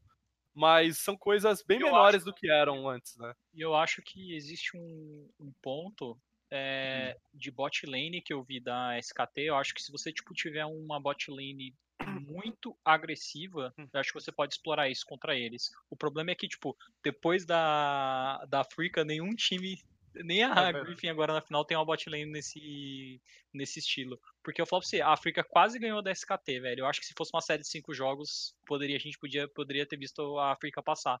Por quê? Porque o- eles, começaram a jogar pelo bot e eles perceberam, cara, o Ted, ele sempre joga com esses piques pra aceitar. Então, assim, Draven é uma mão na roda contra a SKT. E foi exatamente com o Draven que eles conseguiram, tipo, criar esse espaço. É, E a gente chegou a comentar, né, durante a semana que os, os novos AD Carries, as novas bot lanes da LCK não são boas. Não, não, não, não que não são boas. Não são agressivas. A gente tinha. A gente tem o, o da SKT, que também não é agressiva, e tem o, o Deft, que tá fora do playoff, e o próprio Amy, que tava jogando bem. Todas as outras são bot lanes de, de, de segurar a pressão, de tomar pressão. Então, é. focado em solo é- lane. É, e, e isso- é isso. Sabe o que eu acho que sintetiza o que você, o que você que- quis falar que você acha do problema da SKT? A SKT continua com a maior característica da SKT. Ela é metódica ainda, em alguns pontos. Então, tipo, é- essa questão de você falar, ah, não faz uma play, tomar uma play errada, é porque eles não aceleram o jogo no limite igual outras equipes aceleram. E talvez, De novo, porque não precisa, porque a liga não precisa. Sim, muito É. e talvez eu acho que esse possa ser o trunfo deles em alguns momentos, porque a SKT é um, é um dos poucos times que sabe fazer um misto dos dois. Ah. Que sabe, no- no- muito bem que eles sabem segurar um jogo muito tranquilo. Eu acho que a SKT tem o melhor early game da, da LCK atualmente. Tipo, Uhum. depois que eles mudaram um pouco a, a característica, né? Que eles começaram a nesse playoff, principalmente, que eles começaram a tipo, jogar mais assassino, mais playmaker na mão do Uhum. Faker. E que você vê o Clid fazendo, também gankando bastante cedo, então fazendo essas movimentações lá de começo. O early game da SKT tá bastante sólido. Eu acho que tipo, ainda tem esse problema, tipo, em objetivo, às vezes já uma aceleradinha ali no, no mid game, que eles gostam de dar um stall. A bot lane também, que eu acho que ainda tem uns pontinhos que você consegue é, explorar deles, mas no geral tá um, tá um time muito, muito forte, cara. Não, Todo e, mundo tá jogando bem. não e, e- e, por exemplo, a gente tava falando muito que esses confrontos do meio do, do- do- da escalada, né? tá- começando ali pela sandbox e talvez se decidindo contra a Dawn, provavelmente o campeão sairia disso. É, eu, eu realmente é, esperava jogos mais disputados, mas essas equipes, tanto a sandbox contra a Dawn, não vou nem comentar da, da, da Freaks, mas dessas equipes ali eu esperava confrontos, foi 3 a 0 tranquilos para a SKT e agora contra a Griffin pelo própria, pela, própria, pela própria reta final da Griffin. Eu já acho que a SKT é muito favorita para vencer o, o segundo split da LCK também, né? Lembrar, eles venceram o primeiro também. Eu acho que eles são favoritos sim.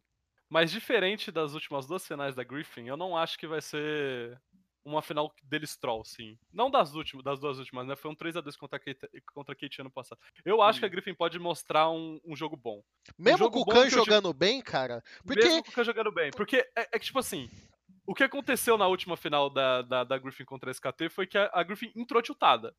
Tipo, se isso acontecer de novo, vai ser 3 a 0 Mas eu tô. Eu, eu dessa vez acho que não vai. Porque a- o final foi ruim da Griffin, mas eu acho que as últimas. Pelo menos a última semana eu vi coisas muito boas. Ele principalmente do Tarzan de novo. Então eu acho que. Que nem, que nem um cara no chat falou que o early game. foi- O Lunas falou também que o early game da SKT é muito bom, que o Clid dá, ganka muito bem, e o Tarzan também tá numa fase muito boa. A gente esquece de falar do Tarzan porque a Griffin não tava no momento bom, mas ele e o, ele e o Lehands eram os únicos dois que, durante o ano todo, estavam jogando muito bem. E continuam jogando muito bem. Então acho que se eles não tiltarem, se o Chove principalmente não, não entrar tiltadaço, eu acho que a gente vai ver a SKT jogando, tipo, no limite deles. Tipo, é, vai, vai, vai dar a sensação de ver que, pô, a SKT é de fato um bom time no outro time que tá tiltado. E eu acho que essa série vai ser contra a Griffin. Eu ainda acho que a SKT vai ganhar, que eles são favoritos, mas eu acho que a Griffin vai dar um trabalho pra eles, sim. 3x1, não acho que vai ser 3x2. fácil. Um 3x1, 3x2, sim. É, É, o que eu acho, não sei. A Griffin não nunca sei. me passou muita, muita, muita, muita, É, Confiança. muita É, tipo, confiança. E outra, mas- cara, tipo, enquanto o Khan ainda não tava na- mandando bem, você pensava, poxa, é o ponto fraco da Griffin. Sei lá, eu, eu- só acho que a Griffin surpreenderia nessa final se o Sword estivesse jogando um absurdo. É que também não é só o Sword que tá jogando. O outro cara lá que eu esqueci o nome também jogou bastante esse split.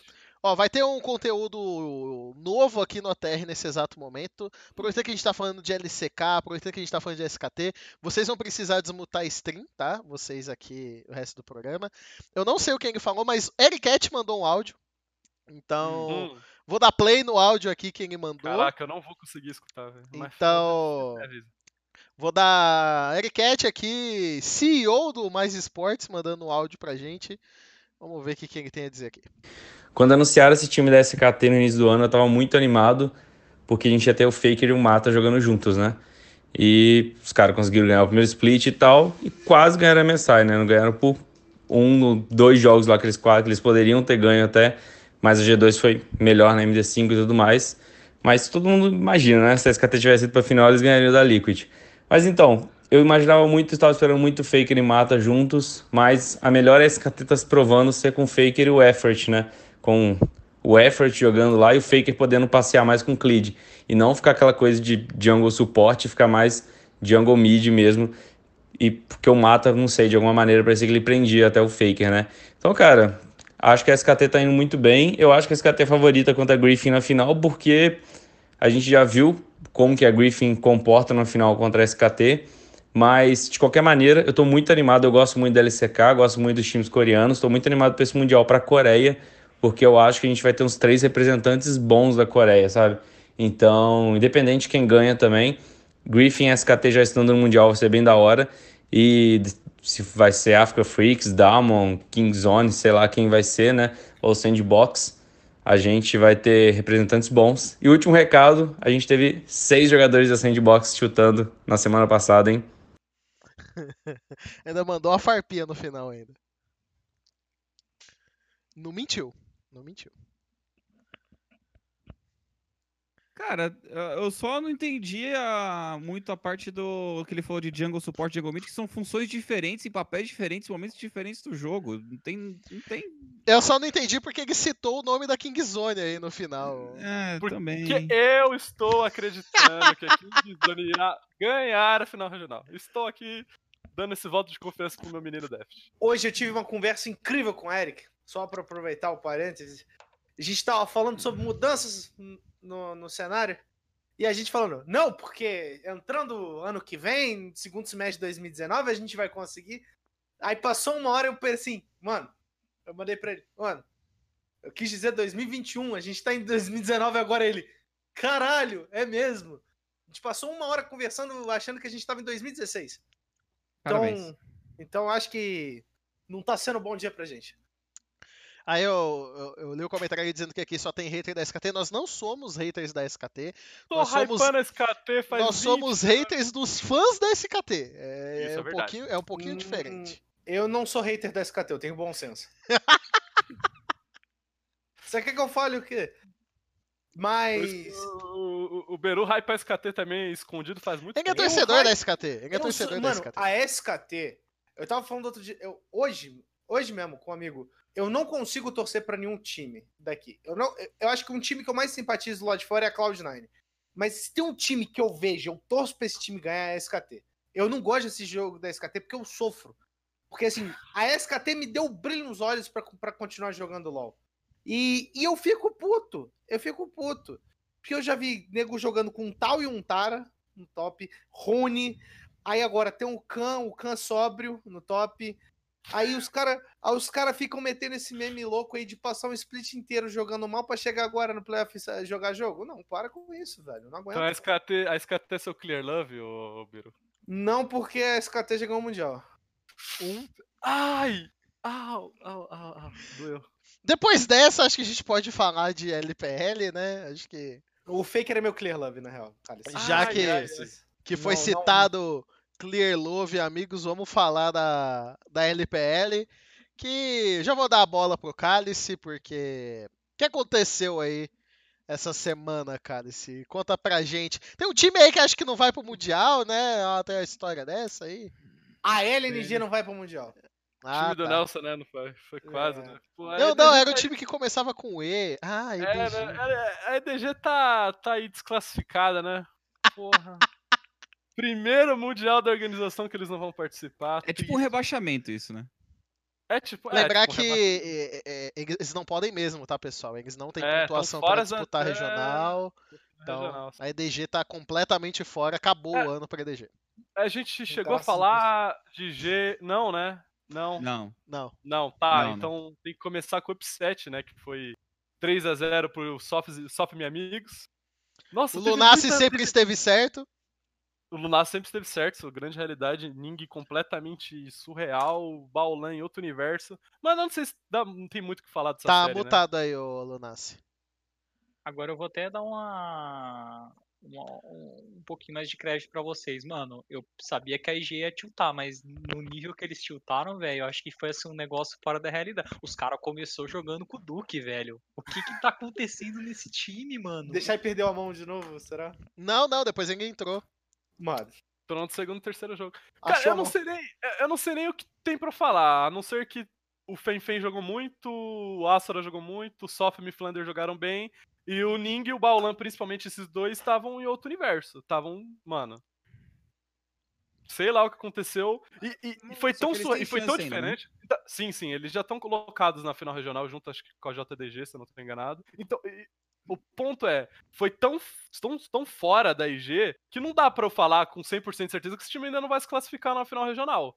Porque não Uhum. foi a IG jogando de novo. Então, tipo, não dá, não tem muito o que falar da série, porque não foi, não foi nada, foi mais foi mais falando da LNG, que tinha coisas boas da LNG que eu não via, porque pra mim esse time não tinha que nem estar nos playoffs. Eles se classificaram na última rodada, empatados com a WE, eles não conseguiram se classificar porque a Sunin fez a, a- a- a brilhante ideia de perder uma série pra não pegar a IG, aí eles perderam o PDG do outro lado, mas tudo bem, não quero falar disso agora. Mas É a LNG, a LNG do, do time do Soft me jogou muito. O menino é bom. E é isso. Quando Tá, tá novo, né? O menino aparecendo aí novo. agora, né? Novo, Apareceu né? agora.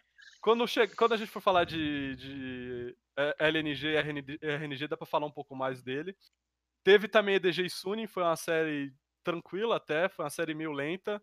Todas as séries da EDG foram lentas é, nesse regular. Mas a Sony, como eu falei, a Sony, é, eles jogaram com Maple no top e com Angel no mid, né? Eu falei que esse, que esse time jogava com os dois mid laners que eles tinham e eles ficavam invertendo. Acontece que o Maple no top foi muito abaixo do esperado. O Dino atropelou ele em todas as partidas e o Dino ganhou basicamente todas as partidas sozinhos. O Boy Uhum. Boy também jogou muito bem, então foi uma série fácil pra DG. E aí teve EDG e Bilibili. Que foi a pi- acho que foi a pior MD5 que eu vi no- naquele final de semana, que é estranho falar isso daí. Eu esperava mais da Bilibili também. Eu, eu- eu- Bilibili. eu- Um pouco. É, pra mim, eles jogaram exatamente como eles jogam. Tipo, não mudou nada. É, Mas eu não- vamos lembrar que você mesmo admitiu que você não viu muito jogo da Billy. É, sim. é, então, não vi, de fato, dos sete times, dos oito times do playoffs, foi o que eu vi menos. Mas pelo que eu vi, eles jogaram igual, tá ligado? É um time lento, um time que depende um pouco do Mitchell, tá ligado? Fazer as coisas no early game. E que meio que a série foi decidida pelo Blue Side por algum motivo que eu não sei muito bem explicar porquê. Não sei porque, sei lá, passava. Acho que nesse passava caso foi pura e- coincidência, cara. Eu, eu também, eu não sei se foi porque a EDG no Blue Side parecia muito melhor do que a EDG da Red Side, então talvez foi, foi mais demérito da própria EDG. Porque Talvez a EDG fosse o melhor time, tinham É. problemas no draft e tal. Mas foi uma série ruim de assistir porque os jogos não aconteciam nada. Então, tipo, sei lá, 10, jo- 10 kills por, por partida, tipo, é a, a margem surreal, assim, tipo, pra jogo da LPL. Então, ainda foram cinco jogos, cinco jogos complicados. Só, foi só no quinto jogo que teve ação early game, que os caras, né, chegaram a, a brigar pelos objetivos early, porque quando o time tava na frente, tipo, sei lá, Bilibili no jogo 1, sei lá, eles. A EDG entregava todos os objetivos e de- deixava a Bilibili pegar. Aí no jogo 2 era a Bilibili que deixava tudo pro PDG. E foi seguindo isso, sabe? Foi uma série muito chata. Parecia o eu Scout assistindo tava SDK. tentando, cara. O Scout tentou O Scout, muito. o Scout tentou muito. O Scout sempre tá Tentou até muito. demais, né? Chegou até a dar umas entregadas, mas tentou. No quinto jogo. Você viu a jogada de Jace Aham. dele? Nossa. Nossa. Mas eu- aquilo é a é. cara do desespero, tá Pois ligado? é, mas ele tentou, ele tentou. Fez tentou- merda, fez merda, mas tentou. Ma- Mas, eu- Se é, chegou eu no quinto que- jogo, foi muito por causa dele. Foi, não, foi completamente por causa dele, mas eu- eu cheguei a comentar isso no dia. Eu acho que essa EDG, que apesar de não ter conseguido nem chegar na final regional, ela é muito melhor do que a EDG que foi pro Worlds ano passado. Tipo, muito melhor. Muito, muito, muito melhor mesmo. O outro cara que jogou muito foi o Meiko, tá? O Meiko fez uma jogada de, de vôleibol lá que você fala, hum, esse boneco até que é bom, né? Mas aí, né? Triste o Mas- Mundial sem o Meiko. É a minha, minha única tristeza, assim. É, é, né? Tipo, a gente eu sabia o que ia acontecer, tá ligado? Não tinha como o time conseguir, mesmo se eles estivessem na final regional, ia ser muito difícil classificar. Fico triste, porque esse é o primeiro. Play, eu acho que o primeiro, primeiro split da história da EDG também que o Clear não jogou nenhuma partida. Então não sei qual é o futuro dele. Ele falou que ainda não pensou se aposentar, mas pode estar chegando, então eu fico triste. Mas, né, aconteceu, né? Já tá quê? aposentado e só não contou, né? Vamos ser honestos aqui. É porque quando ele vamos fala que ver. aposenta, ele para de ganhar o salário, né, rapaziada? Vocês Não que para, não. entender. Não para, não. Não para, não para. Ele deve ser, deve ser, deve ter, deve ter share na, na Ele só não deve ter, ele só não deve ter anunciado por razões políticas dentro do time, assim, tipo, a mantém pro, pros fãs não pararem de torcer. É, não, e ele, tipo. e- É ele, ele, assim. ele já cumpre um papel de backstage, pelo menos esse split ele cumpriu. Ele sempre tá Sim. junto com a comissão técnica e tal. Tá. Cara, ele vai virar um ambition, ele é um ambition da. E pra gente É. manter o foco, então, já que a gente falou dos jogos da EDG, esse jogo da Billy, vamos falar da semifinal da Billy, que é contra a FPX, que o Lunas tá com medo, o Lunas falou que tá com receio, Ah, mas aí é o, meu- é o mesmo medo que o Skit tem. entendi. É, aquele medo de torcedor, porque quando você pega pra olhar esse MD5 na comparar os dois times, você tá você tem de um lado a Billy, que é o time mais estático talvez da, da LPL, com o mid laner mais estático da LPL, contra o do Imbi, que é o cara que, ah, vou perder três wave aqui, mas vou matar o bot, beleza, eu troco. Então, eu acho que é um clash ruim pra Billy. Eu acho que por exemplo, se a Billy jogasse contra a RNG, talvez seria um jogo um pouco mais disputado pra eles, mas contra a FPX, que é um time que joga do jeito que joga, que acelera o jogo, que fica puxando engage, contra um time que é é até estranho, né? Eles são o time mais lento, disparado da, da LPL. Eu acho que eles pegaram um mismatch bem complicado. É, pra mim, é- são os dois completos inversos, assim, tipo.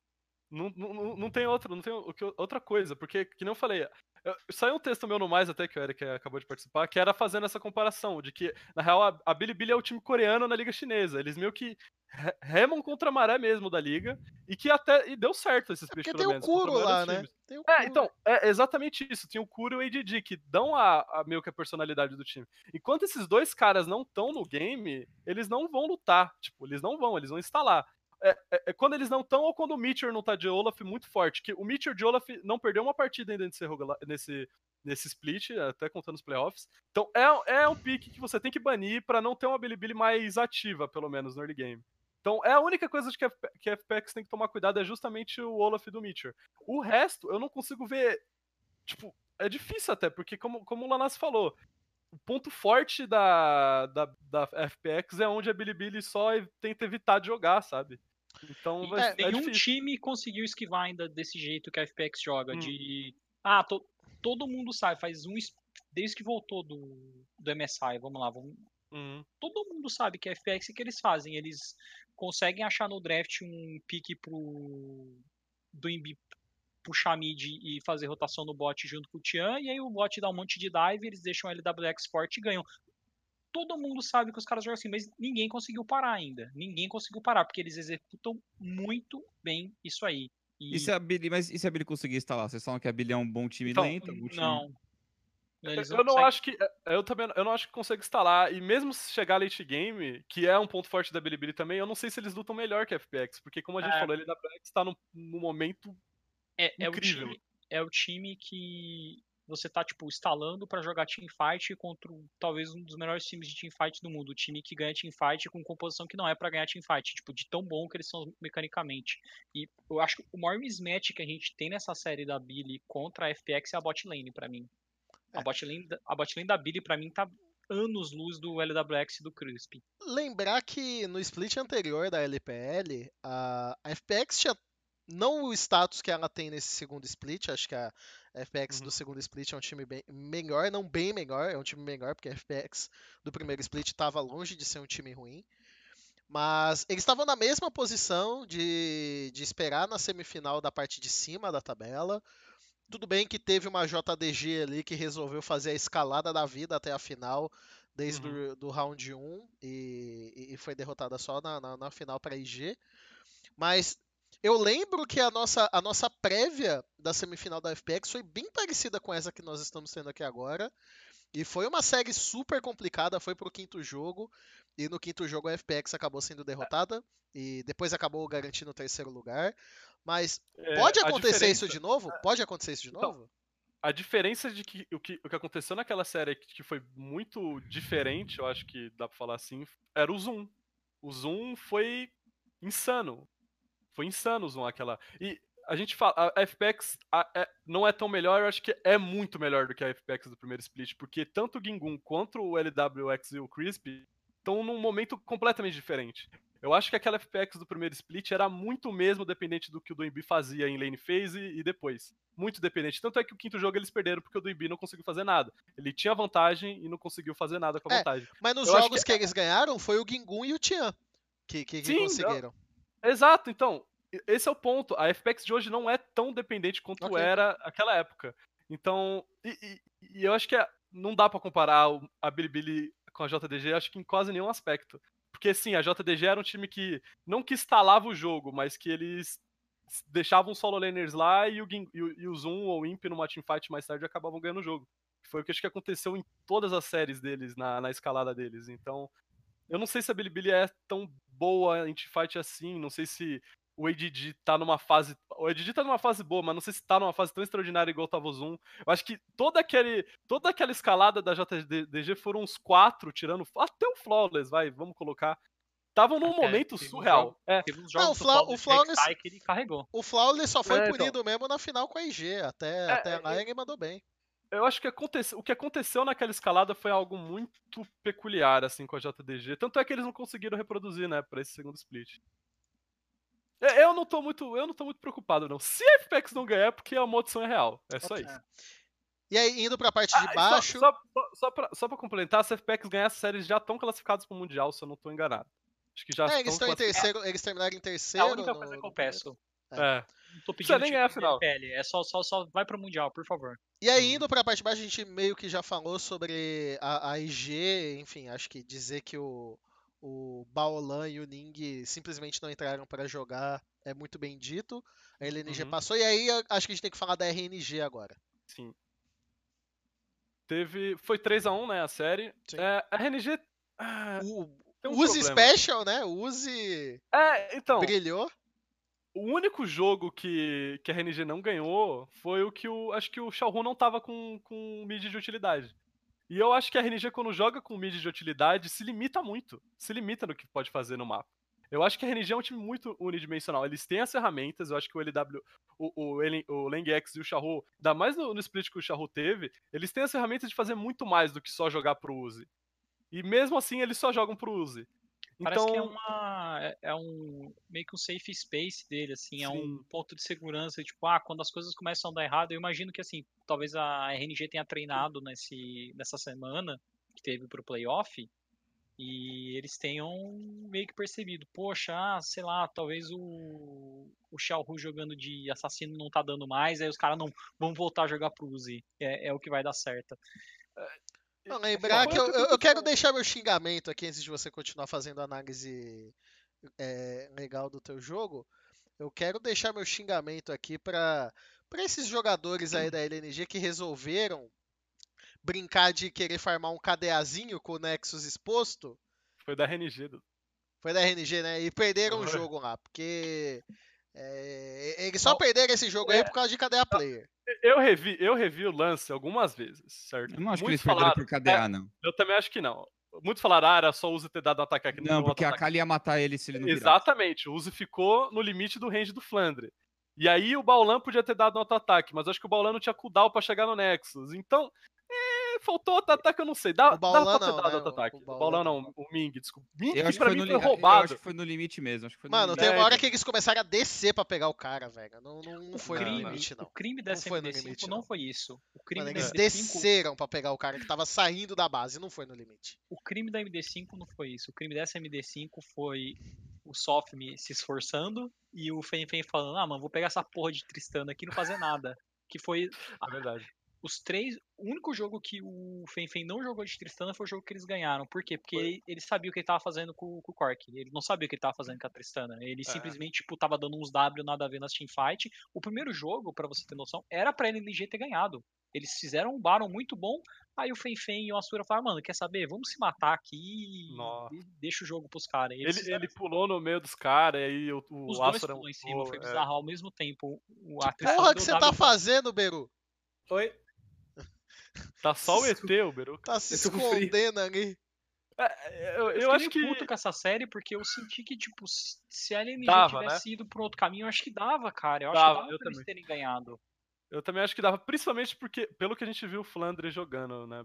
O Flandre. Pior que eu não senhora. acho que dava tanto, cara. Eu achei a RNG É. muito. Eu vejo os mesmos problemas que Uhum. vocês apontaram, mas eu acho que nessa série eu não vi a LNG ganhando nem a pau, cara. É, talvez não ganhando, mas sei lá, ter mais jogos como foi aquele segundo e terceiro, sabe? Ok, Porque foi basicamente, tipo, o Uzi ganhando as teamfights. Uzi não, eu vou, vou falar pra mim, eu acho que o Ming foi roubado nos três MVPs, que os três MVPs da série foi pro Uzi, eu acho, eu acho que deveria ter sido pro Ming. Mas era basicamente o Uzi muito forte na lane phase, que aí eles ganhavam a teamfight, certo? E, e, e, tipo, é, é E o eu jeito senti- que a RNG eu- sempre eu- joga, eu não gosto senti de que, Eu senti que a teamfight da, da, da NG foi muito mal executada. E um dos problemas Sim. de eles terem executado errado foi exatamente essa Tristana, porque o Fenfen Uhum. não tinha o timing do Champion. Ele sempre tava, tipo. Ou ele morria, tipo, a Trox vinha pra cima dele normalmente e matava ele, ou ele não conseguia entrar, sabe? Faltou ele jogar do jeito que o Envy jogou, por exemplo. Que o Envy, tipo, Uhum.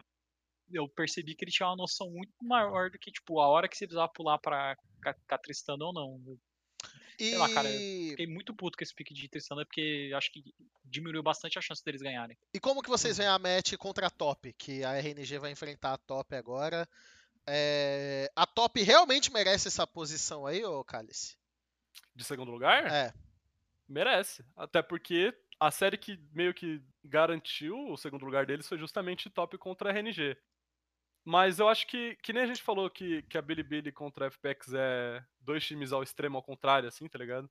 Essa é, não nesse, nesse mesmo nesse mesmo tamanho, mas é Ok. o- a RNG que tem a parte inferior do mapa muito forte contra a top que tem a parte superior do mapa muito forte.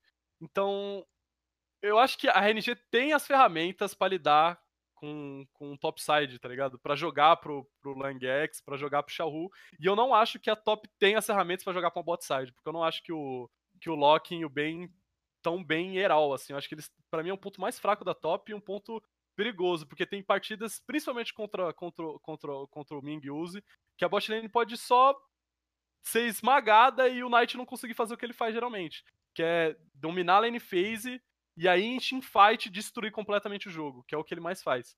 E tem um ponto do 369, porque toda vez que o 369 chegou no playoff, ele não performou, todos os playoffs que ele jogou. E se ele não performar, metade do que é a top também acaba, porque é um time de, de lane dominance, é um time que vai jogar pra sides, é um time que vai priorizar ter uma match boa tanto pro top tanto, tanto pro mid. É um time que lembra a IG do Mundial, por exemplo. Lembra com uma bot lane bem pior e um jungler menos, menos ativo. Então, eu acho que, o- a top é favo- eu acho que a top é favorita, bem favorita, porque, que nem eu falei, pra mim a RNG é um time muito unidimensional, e se eles não mudarem isso, eu acho que a top consegue dar um jeito deles É, acabarem essa, ganhando. essa série contra a LNG, tipo, dessa dessa história, tipo, da RNG ficar jogando tanto em cima do, do Xiao com campeão de utilidade, eu acho que se eles fizerem isso, se eles botarem um campeão de utilidade na- nas mãos do Xiao e o Knight tiver um matchup favorável, ele só vai destruir a lane phase e acabar com o jogo sozinho, porque ele, ele, já- Uhum. ele fez isso o split inteiro. Então, assim, Uma tem que ser fogo com fogo, sabe? O Xiao tem que pegar um pique agressivo, tem que ter uma intervenção do jungler para eles conseguirem realmente travar o Knight, porque se eles não travarem o Knight, mesmo com essa diferença de bot lane, na hora que bater, vai estar o Uzi forte contra o Knight forte. Eu confio muito mais no Knight forte para carregar o jogo. U- Uma coisa que o Calice comentou do 369, que eu gosto de ressaltar, o Kled tem ganhado muito espaço no meta atual e o Kled do 369 é absurdo. É, é um pique muito bom dele. A gente viu muito o Kled sendo usado é, como uma resposta até a Trox, é que você não pode só responder o Atrox, né? Você tem que ter uma composição que faça o mínimo de sentido para o que o Kled quer fazer no jogo. Mas para quem for assistir, talvez você não conheça tanto o 369 ou Tem, tem outro pique acho que importante, até o Jax, que foi meio que. Foi meio pique que ganhou a, a série deles contra a RNG na fase de grupos, né? Que foi. Não foi nenhum Knight que ficou muito forte, foi justamente esse Jax do 369.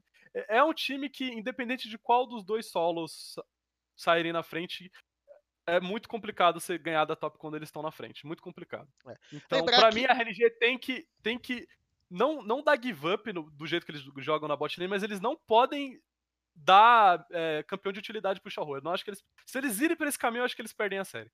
Pois é, e lembrar que as semifinais e a final são sábado e domingo agora, às 6 horas da manhã, e a final já é na quarta-feira. E. Não, a final na quarta-feira? Não é, É? a disputa de terceiro lugar? Ah, não, desculpa, a disputa de terceiro lugar é na quarta e a final é no na sexta. Uhum. Só pra é, atualizar. Eu vi né? errado, é a final de terceiro lugar que é quarta, Não, se- quem ganhar essa série também já tá classificado pro Mundial, independente de ser top ou RNG. E aí, a disputa de terceiro lugar entre, vamos supor que, sei lá, a RNG perca e a Bilibili também perca, a disputa de terceiro lugar vale o último seed pra final regional. Então é muito importante a disputa de terceiro lugar. E aí eles vão estar juntos com a IG e a JDG nessa, nessa final regional. JDG por pontuação do primeiro split, que foi Primeiro split. vice-campeã, né? Porque Exatamente. a JDG nem chegou no- nos playoffs nesse. É, Os dois finalistas do primeiro split não pontuaram no segundo. Pra você ver que uma coisa meio maluca. É porque sair no primeiro round não pontua, né? É, exatamente. Ok. É, Enfim, é isso. Para disputa de terceiro lugar, quem que você acha que. Vamos supor, a gente dando o favoritismo para FPX, uma Billy ali contra uma RNG, uma Billy contra uma top. Quem que você vê que. que, que quem que você acha que de, de Billy, Top e RNG, qual dessas equipes pode acabar ficando de fora do, da regional? Eu acho que a Billy fica de fora do regional. Independente de ser top ou RNG do outro lado, acho que eles ganham a disputa de terceiro lugar. A Billy tá acho com que- uns matches bem complicados. Eu, eu acho que a Billy Eu, contra eu a RNG, acredito eu um é pouco mais na Billy melhor. que vocês, cara. Eu, eu acredito um pouco mais na Billy que vocês. eu é, não é só você, o pessoal, o pessoal do, do caching da, da LPL também, o Rez, o Clemente, todos botam uma fezinha que a Bilibili vai ser o Seed 3 da LPL. Eu não, não confio tanto assim. Mas eu acho que contra a RNG eles têm mais chance de ganhar do que contra uma top, por exemplo. Porque, que nem a gente falou, tipo, a RNG também. A RNG é não é um time lento, mas é um, um time que espera, espera os pontos fortes do, do Uzi chegar, os, os Power Sparks e tal. E é algo que a Billy também gosta de fazer, então talvez eles comprem um 5v5, mais É, mais pro mid late game e tal. É pra esse estilo de, de givar meio que mid que o Kuro Uhum. tem, eu acho que se ele jogar do jeito que ele jogou todas as partidas até agora da Billy contra a, top, por exemplo, Uhum. muito complicado. O Knight só vai Sim. demolir ele na lane. Enfim, falamos então da, da LPL. Vamos começar agora a falar da- das ligas da LMS e das outras regiões de play-in. Começando pela LMS, uma notícia legal para quem acompanha o cenário eh, internacional há mais tempo. A HQ está classificada para o Mundial, então o Ziv está no Mundial. E, e teremos a final entre J-Team e, e HQ no dia 31. Então- Os dois times já, né, estão classificados. Os dois estão classificados. A HQ que teve uma, uma, uma série complicada contra a Hong Kong Attitude, mas venceram ali no quinto jogo, 3 a 2 E eu, eu não assisti a série porque tava, tava tendo o jogo da LPL no mesmo momento. Mas a previsão, pelo menos dos especialistas, era pra HQ ter metido 3-0 e acabou que não foi 3-0, mano. complicou.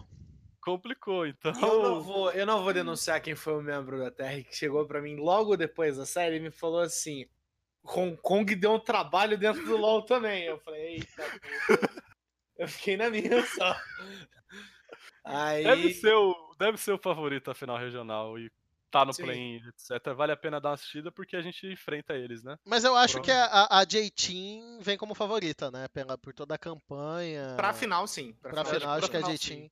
O... A menos que a HQ tire um, tire um coelho da cartola, ele. É, vai que eles arrumam outro mid laner pra jogar de AD Carry, Nunca se sabe. Nunca se sabe. nunca você sabe. Continuando a passagem aí pelas. é, pelas ligas internacionais, a VCS tem a grande final definida. Essa eu assisti um pouquinho, essa assisti um pouquinho. É, como, como previsto aqui. Eu acreditava talvez um pouquinho mais na Dashing Buffaloes, mas foi talvez por eu não assistir Dudu. tanto. É, A, a- a Dashing Buffalo, essa série contra a Flash, foi literalmente o Big Kuro sozinho, com o Naú nas costas, e não deu. o, dá, Luan, não- o Luan é incarregável. Sim. Não dá. O Stark e o Ijin demoliram o jogo, tá ligado? Os dois caras. Cara, essa final, né, vai ser Zeros e Le- e Levi contra Stark e Ijin. É basicamente o que todo mundo tá prevendo, que pelo menos eu queria muito ver. E vai ser uma puta final, já valendo a vaga pro, pro Group Stage, né? A final, se eu não tô enganado. Isso. E aí o perdedor ainda tem uma segunda chance. Né? E tem, tem a segunda chance. Então. Mas é bem provável uma que sejam essas duas equipes que vão estar no Mundial, né? É, não, tranquilamente. O- quem for pra final é o favorito. é, os dois da final são favoritos pro terceiro, pro, pro segundo seed. E, e eu acho que quem leva essa final vai ser Team Flash. Eu acho que eles vão dar uma esperadinha na, na Marines. Bom ficar de olho, velho. Acho E- difícil? Sabe o que, sabe qual que é o, o grande momento agora? A gente sempre falou do Idin como um novo, novo leve, né? Um tempinho atrás, e eles vão se enfrentar agora na final. Vamos enfrentar, né, cara? É muito hype Sim, isso. então eu acho que é hora de E, dois times, é, e os dois times que jogam muito pro topside, tá ligado? Vai, Uhum. vai ser, vai ser tipo o duelo, porque tanto. Essa final vai tanto ser muito Zeros- boa. Essa final vai ser é, muito ta- boa. ta- tanto, tanto os Zeros quanto os Stark fizeram uma, uma semifinal muito boa, jogando com os bonecos Carry, jogando com, Le- com, com o Levi e com, e com o Idin no topside. Eu acho que um ponto que, que, a, que a Flash tem de vantagem é o Optimus na mid lane, que ele tá jogando bem. É Não o fato que de ter um mid lane, né? É, não, não que o mid lane da, da, da, da Marines seja ruim, mas eu acho que o Zeros é um pouquinho melhor, então. É, A parte triste, a parte triste é que vai ter a final da, da Losers, né? É, esse fim de semana, no sábado, às 6 Uhum. horas da manhã, mesmo horário da LPL, vai ter Low Key contra Dashing Búfalos. E a, a, a final, a- os jogos que valem vaga, né? Que é a final entre Marines e a, a Team Flash.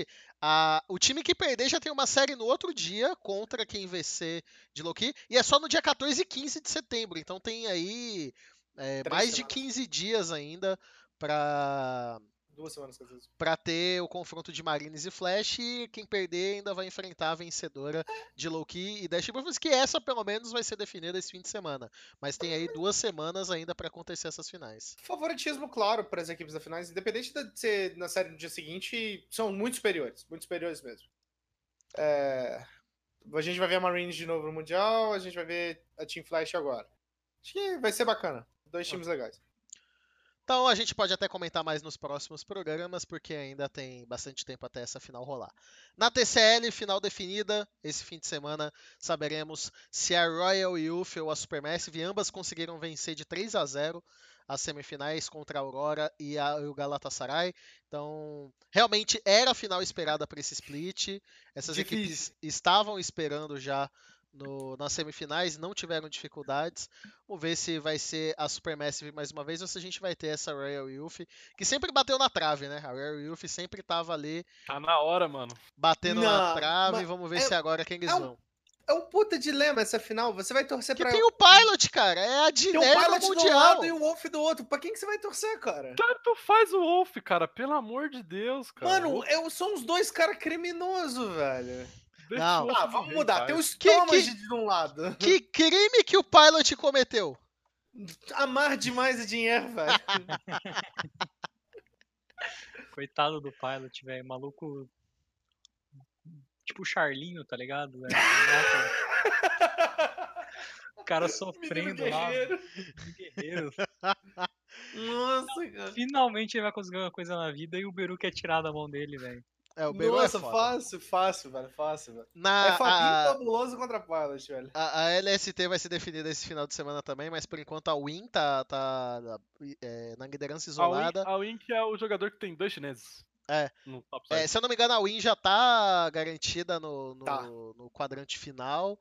É, e aí a Mega e a Liab vêm logo atrás. Essas são as três melhores equipes, então vamos, vamos acabar nos focando mais nelas. Caso não aconteça nenhum upset, Win, Mega e Liab são aí as candidatas a representar a antiga região do Garena, para quem não lembra.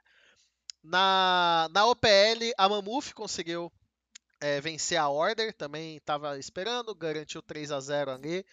Então morreu o meme da Order, cancela o meme da Order desse, desse split de novo.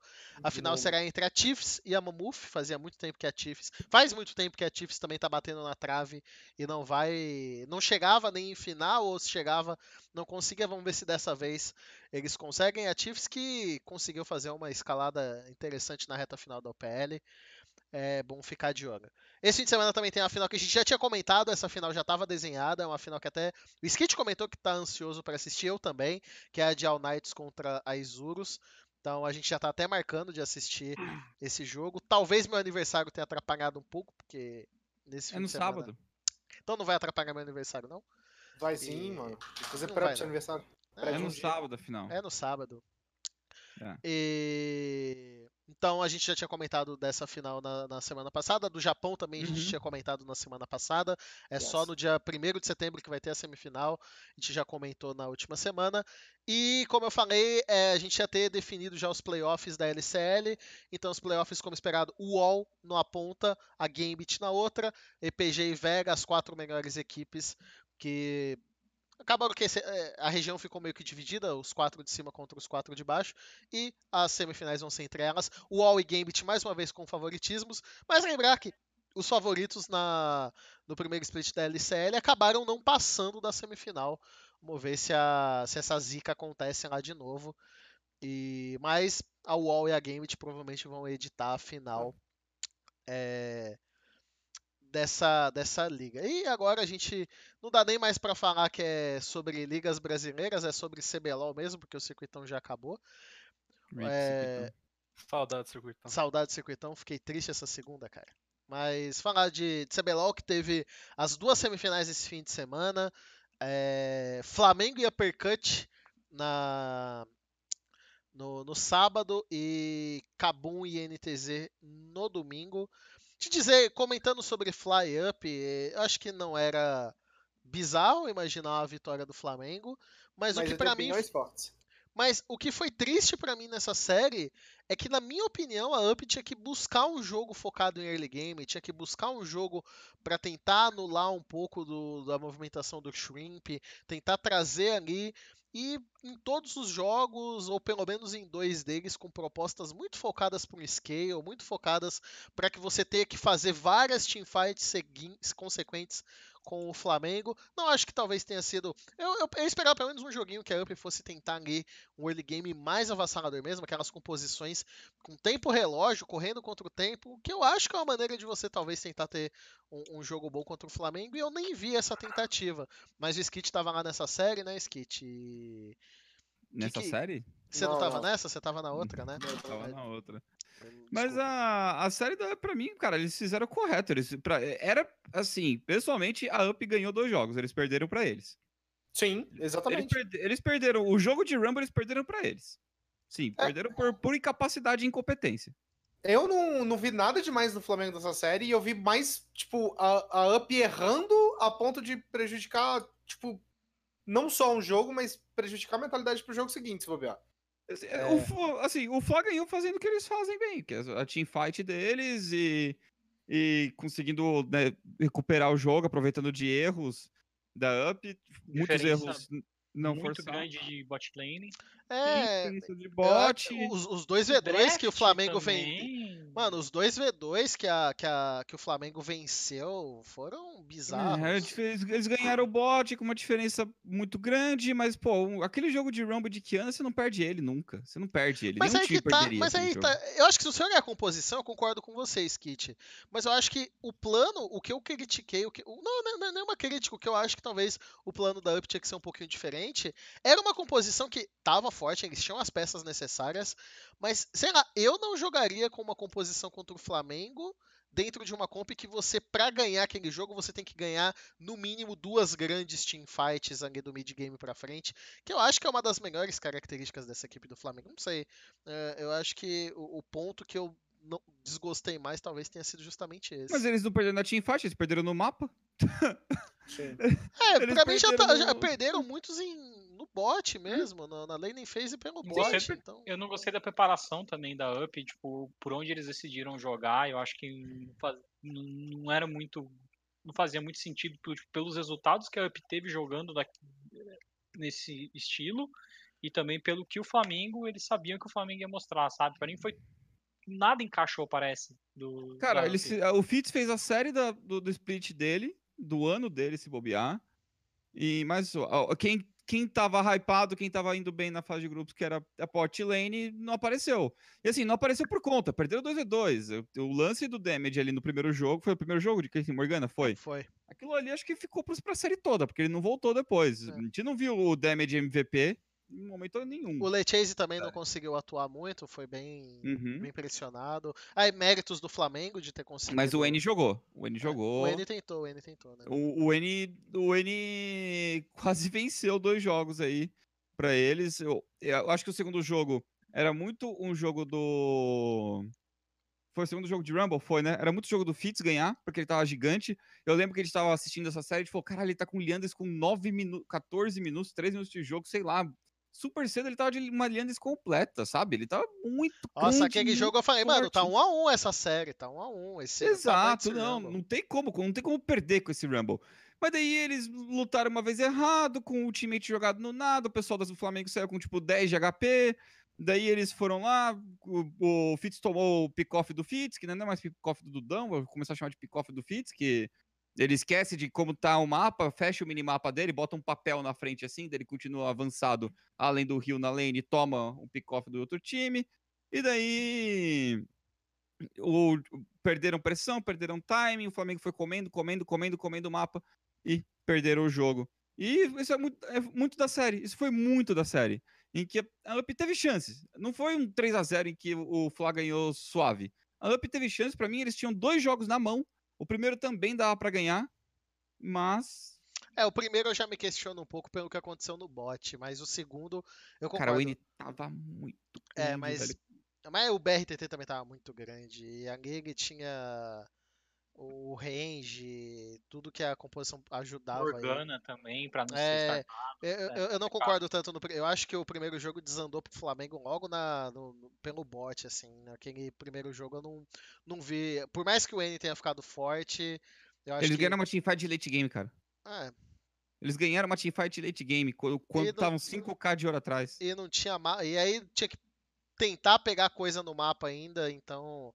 É, talvez é aquele tipo de de, de luta que mesmo quando o time perde, o mapa tá tão vantajoso que. Tava, tava. Não, não fizeram nada com É, o mapa. Pois é. teamfight ficou É. por isso. Mas o segundo o jogo eu concordo. É, é, Eu concordo mais com o segundo do que com o primeiro. Pra mim, o primeiro.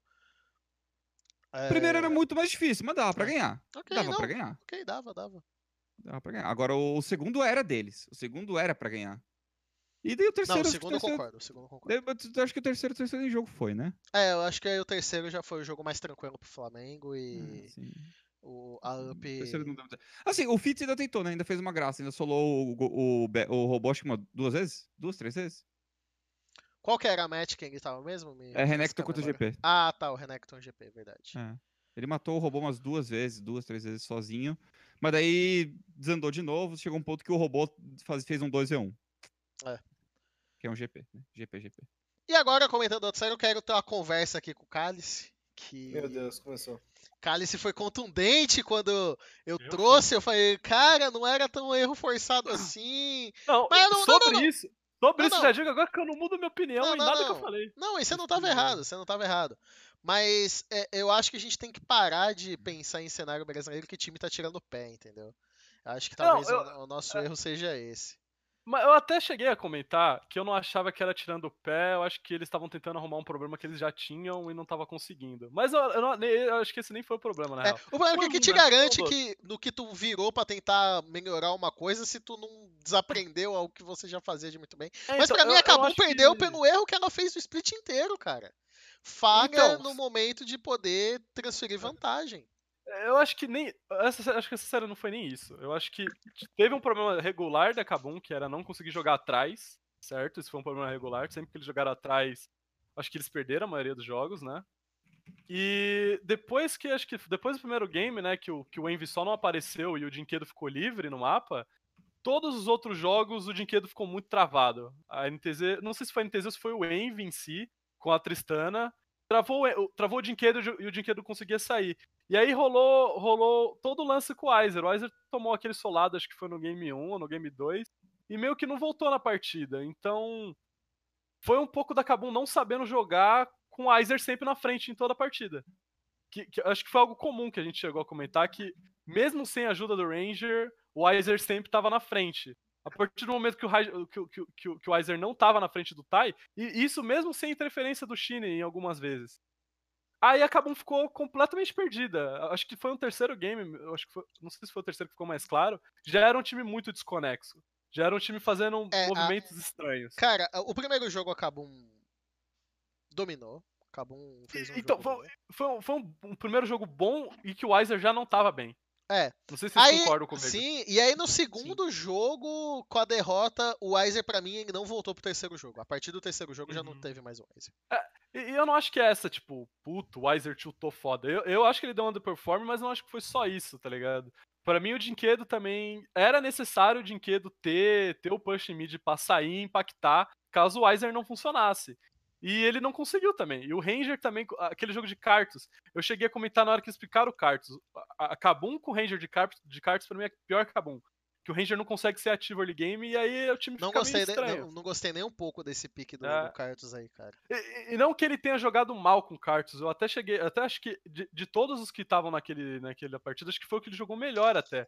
Porque ele, a NTZ tinha tracking dele a partida inteira, ele tava com- contra o Recarim que matou as três lanes antes do primeiro B, e mesmo assim ele conseguiu farmar, ficar forte e não morrer pro Recarim na jungle. Só que aí o, resto do time já tava fora, porque o Shin teve uma série incrível, o Tai teve uma série incrível, e com exceção do primeiro jogo, o Envy também teve uma série incrível. E tinha, E tinha- aí- ti- Tinha uns Não. champion pra ele pegar, tipo, na volta, mano. Tinha, olhando agora, tinha Olaf, tinha Shinzal, tinha coisa Sim. que era muito mais o jeito da Kabum de jogar. Uhum. É, é, eu acho que foi. Eles não sabiam só, tipo, jogar com o Weiser não na frente. E eu acho que o Dinquedo. eu não acho que priorizaram muito o Dinquedo em draft pra ter esse push. Era só, sei lá, ter banido a Tristana antes, ou ter pego alguma coisa pra ter o push pro Dinquedo conseguir sair. E aí, depois do segundo jogo, do segundo, acho que o terceiro, do terceiro jogo, né? Da segunda derrota, aí eu já achei que o time tava bem. Bem fora, já bem desconexo em tudo. Não, e o pra Weiser, mim- como falou, acho que desde o primeiro game. É, pra, mim, pra mim, depois do terceiro jogo ali, já, já não tinha mais série, cara. Pra mim, que nem eu falei, o primeiro jogo acabou um jogou bem, na minha opinião. Por mais Uhum. que o Weiser. Eu acho que o Weiser acabou morrendo em algumas situações ali, porque ele tava fazendo o papel do split do Jace que tá na frente do jogo. Teve até uma Uhum. jogada dele do 2v1 que ele ainda mata um. Hum. É, É que, Cara, o, o é que- Dudes ficou imenso esse jogo. Também, também. O Dinquedo Uhum. tava muito forte. Esse jogo, pra mim, foi o que talvez muita gente esperava que fosse a série inteira. Pra mim, o que mudou realmente foi a proposta que a NTZ veio pro segundo jogo. E com essa proposta do segundo jogo, eu senti que a Kabum. Acabou, Desabou. mudou, acabou mudou demais pro segundo jogo, pro meu gosto. Uhum. Kabum desabou demais. no, no- no terceiro jogo, cara. Sim. Ah, o segundo acho que- jogo, de novo, volto, concordo com o cara do Carson. Eu falei na transmissão. Uhum. Sei lá, no, pro meta atual, pra como a Kabum jogou o split todo. Não é que o Carson funciona, mas a Kabum não funcionou. Acho que eles tentaram o Carson de split também, deu a mesma foi merda. Ruim, foi ruim, sim. Porque você não tem agência no, no Ranger, ele não consegue achar o, o jogo, ele não consegue coordenar com o Weiser pra fazer, porque você tem que givar muito. E daí a NTZ falou, Shine, acaba com o jogo. Ele fez o tapete e acabou o jogo. Sim. Uhum. Estendeu o tapete ali pro time todo, levou lane a lane o kill. Bot lane também perdeu 2v2. Sim, também. Não, e aí eu quero perguntar o que, que o Lunassi achou dessa Tristana, que ele tanto gosta aí, de- desse segundo jogo. Eu, eu vou falar, a gente foi na série contra da RNG contra a LNG, que pra mim foi onde a Tristana realmente perdeu a MD5 pros caras. É, Foi muito triste, assim, foi tristíssimo. eu comecei, a, eu tava até olhando o match history de Tristana e vendo, tipo, cara, quem tinha conseguido jogar de Tristana direito? Aí se olhar o match history, tipo, as últimas vitórias da Tristana tinha. Teve um jogo que foi do próprio Fen Fen que ele conseguiu é, ganhar com ela. Mas o resto, a maioria das vitórias da Tristana tava sendo em ligas menores e tava sendo como a The Carry, não tava nem sendo como mid top. O Micão até falando depois do Nexus, o Tisha perguntou, ah, o que, que você achou do, da Tristana, do Envy? Ele falou, cara, eu não gosto muito do pique não, mas o Envy fez funcionar. Eu acho que foi exatamente o que aconteceu. De todas as Tristanas que eu vi, tanto top quanto, quanto mid, o Envy foi, tipo, disparado a melhor, sabe? Ele realmente tinha uma noção boa do que o Champion fazia. De... Porque o problema da Tristana é que, assim, ela meio que faz um papel um pouco parecido com o do Cork, sabe? Que é um campeão relativamente safe no mid, que consegue puxar legal. Só que a Tristana tem um problema de que, assim, ela não é que nem o Cork que chega no mid game e você tem um pouco interessante, né? Você pode ficar jogando míssil atrás de míssil, de uma distância segura, e você fica naquela. A Tristana, você E tem um burst mais alto, o Cork, também Sim. imediato, né? Burst de Tristana tem que dar 4 auto-ataque. a, a Tristana você tem que. No mid-game, eu acho que esse é o maior problema dela, onde os times mais pecam. Porque assim, no mid-game eu sinto que, comparado com as escolhas que você tem no meta atualmente, ela acaba ficando. A range dela ainda não tá boa o suficiente pra você lutar em algumas situações. Eu sinto que o pessoal tá tentando muito nessa situação de mid-game forçar, sendo que, tipo, isso não ajuda. A própria build que a Tristana faz é uma build que eu sinto que não é tão voltada pra dano, como, por exemplo, a Tristana na bot lane é, que ela simplesmente rusha um, um item de crítico e começa a fazer uma build mais voltada pra isso, você faz espada do rei. Mas enfim, acho que o Envy jogou bem, ele soube muito essa questão de range, sabe? De onde ele podia É. explorar, que hora que ele podia bater nos caras, de ser passivo é na uma- hora de usar é- o W. Eu acho que diferente também do Cork, pra Tristana você tem que ter uma noção de AD Carry mesmo, quando você for lutar. Sim. Que o Cork, é, não sei se ele é. eu- Eu acho ele mais móvel. Os dois pulam, certo? Só que o pulo da Tristana é muito diferente do, do que é um, um dash do Cork, sabe? Tudo, tudo na Tristana você, tem que pensar quando você passa do Tristana é mid-game. Até porque tem reset, o- né? O Cork, o, Cork tem tem reset. skills boas, cara. O Cork Então. tem o, o burst dele, que muito além. Então, eu acho que Não- muito que faltou, principalmente pro Fen Fen voltando, é ter uma noção de AD Carry, em teamfight mesmo. Ter uma noção de como jogar teamfight com a Tristana e que o Envy teve, bastante. Aquela jogada do. que até o Skit falou, né? Que o, o Envy fez o sonho de toda a The Carry de flanquear de Tristana, mostra exatamente isso. O, o Envy, tipo, não somente ele tinha um cara com vida baixa. A maioria dos pessoal que eu vi jogando de Tristana que ia fazer, ia dar um pulo pra frente e, sei lá, tipo, dar um ataque básico, bomba e o tal cara. O Envy, tipo, ele foi pela voltinha ali, deu um ataque básico num cara e outro, colocou a bomba no, no cara que dava pra colocar, tipo, ele respeitou muito o range da Tristana e a hora certa que ele podia forçar com ela. Isso que eu gostei bastante. Uhum. É, como foi que o, que o Skate falou? O infame flanco da Tristana. Genial, cara. Genial essa frase. Infame flanco de É, é, Tristana, essa cara. frase foi uma das melhores coisas que já saiu da tua boca. Nossa Caralho. senhora. É. Nossa, foi muito bom, eu tô elogiando, cara. Qual foi? É, E já imaginando que talvez semana que vem a gente não consiga fazer o, o- o ATR, vamos debater um pouquinho rapidamente sobre o que a gente espera para essa final. Não vamos nos comprometer muito, não, para depois a gente não ser. Brincadeira, vamos, vamos falar o que a gente acha. O que esperar dessa final? O que, que tem de diferente dessa, desse Flamengo e NTZ do segundo split? Reedição da final do primeiro split. O. O, o, o que, que tem de, de diferente pra gente esperar sobre essa série? É uma NTZ que, se ganhar, eu acho que a primeira diferença é que essa NTZ vencer essa série não vai, não vai assustar ninguém. Não vai ser a Uhum. zebra que foi do primeiro split. Yes. Mas eu acho que é uma série bastante aberta. Só que se a gente pegar as semifinais, o Flamengo errou até mais que a NTZ, né? Uhum. Vocês hum, concordam que o Flamengo mostrou mais erros do que a NTZ? Não acho que o Flamengo. mo- Assim. Não, acho que o Flamengo fez o jogo deles, cara. Não- acho que, assim, as vitórias em TZ foram muito boas mesmo. Uhum. Mas o, o, o Flá também mostrou uma serenidade em todos os jogos que acho que nenhum jogo eles perderam o controle da partida. Eles poderiam estar atrás. Mas nenhum jogo eles tinham perdido. E, o- a, e a bot lane deles não, nunca que vai fazer o que o Dudes e o Celso fizeram. De perder completamente o 2v2. Pelo menos na- a impressão aqui não, né? É, eu acho que eu acho que é difícil, tipo. Pra mim, é, olhando de fora, a NTZ parece um time melhor que o Flamengo. Pelo menos pra mim, parece um time melhor. Mas, Uhum. é, não- eu não consigo falar isso com certeza. Até, até porque eu acho que o Flamengo ganha a final, então. Mas e, e não, eu e por nenhum motivo muito específico, não, sabe? Eu acho que o, o, o Tai tá num momento muito bom. Eu, eu não acho que o robô tá jogando bem. Mesmo tendo ganho a semi, então eu não acho que o robô tá jogando bem. Eu acho que pode ser um Tá mismatch jogando pra NTZ. muito mal É, Eu acho que pode ser um mismatch grande até pra, pra NTZ. pro Flamengo. Pro- é, pro Flamengo, no caso. Pode ser o, o caminho que a NTZ vai usar pra ganhar do, do Flamengo, até porque. Um, É difícil você um querer- motivado. É, então, e é difícil você querer. Você querer dar match no BRTT e no Lusso, sabe? Eu acho que é sempre bom tentar sair daquela parte do mapa quando você tá enfrentando o Flamengo. Mas é uma série. Uhum. dif- Eu acho que vai ser uma série muito difícil e bem disputada.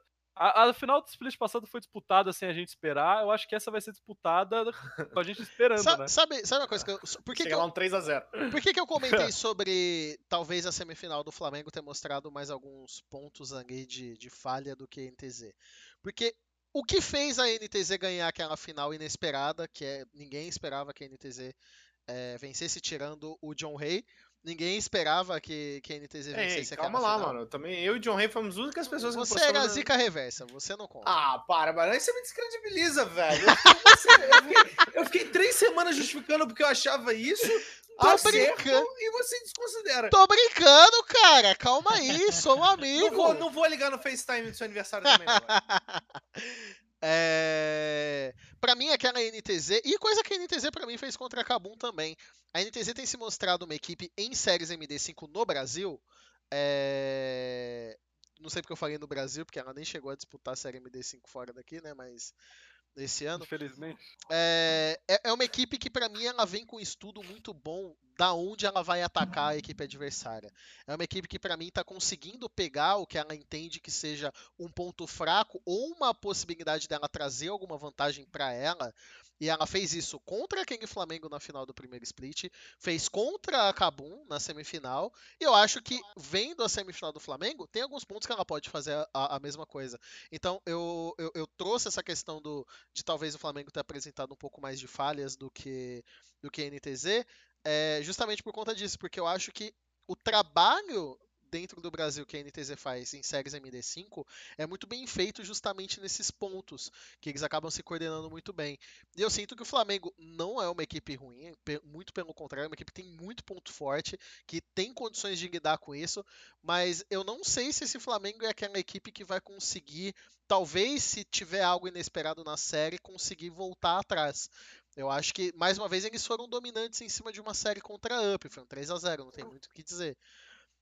Mas não sei. eles não conseguiriam se adaptar a algo que a NTZ fosse fazer. É, é eu acho que eles devem ter o receio disso acontecer novamente. Alguma coisa eles devem estar preparando para caso isso aconteça na série, eles não passem pelo mesmo problema que, na É, minha porque- opinião, passaram no primeiro split. Porque, Mas eu ainda acho que a NTZ tem coisa ali que ela pode abusar.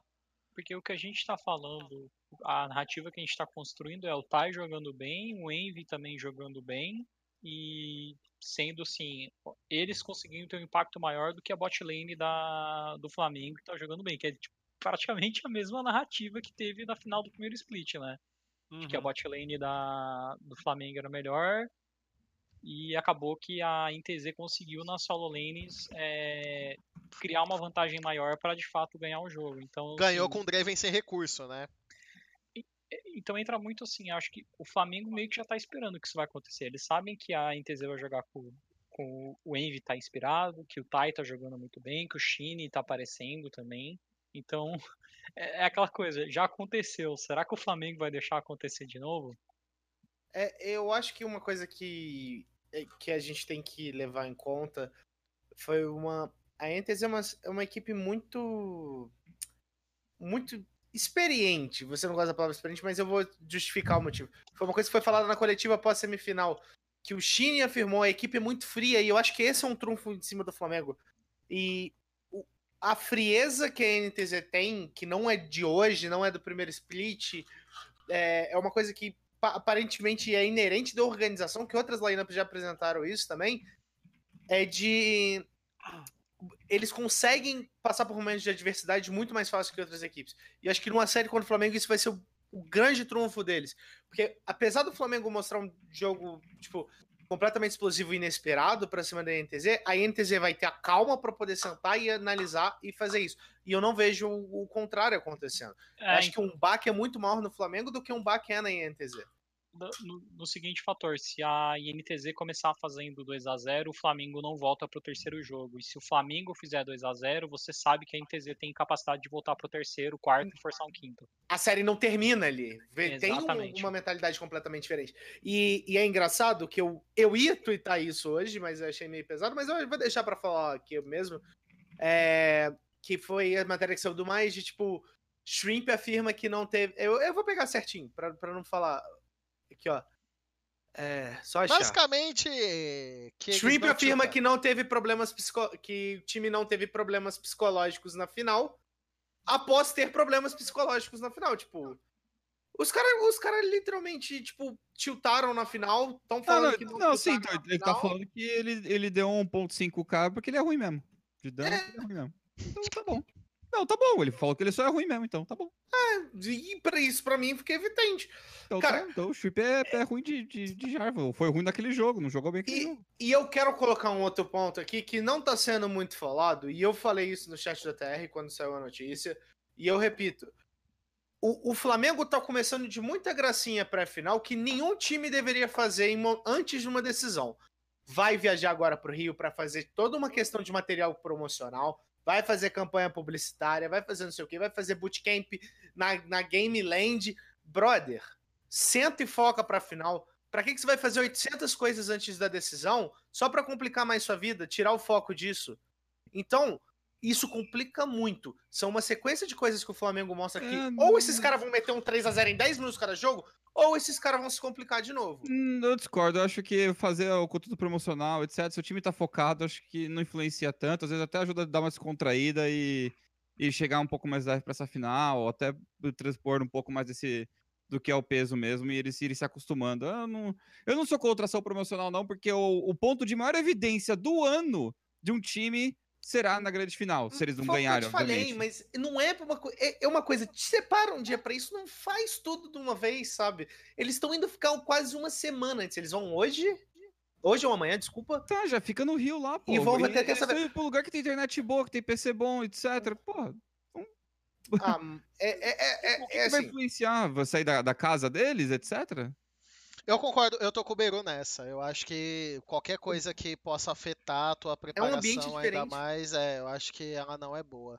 Eu até citei de exemplo Hum. com, com esse comentário aquele bootcamp que a NTZ fez, é, que foi por, por modo de patrocinador também.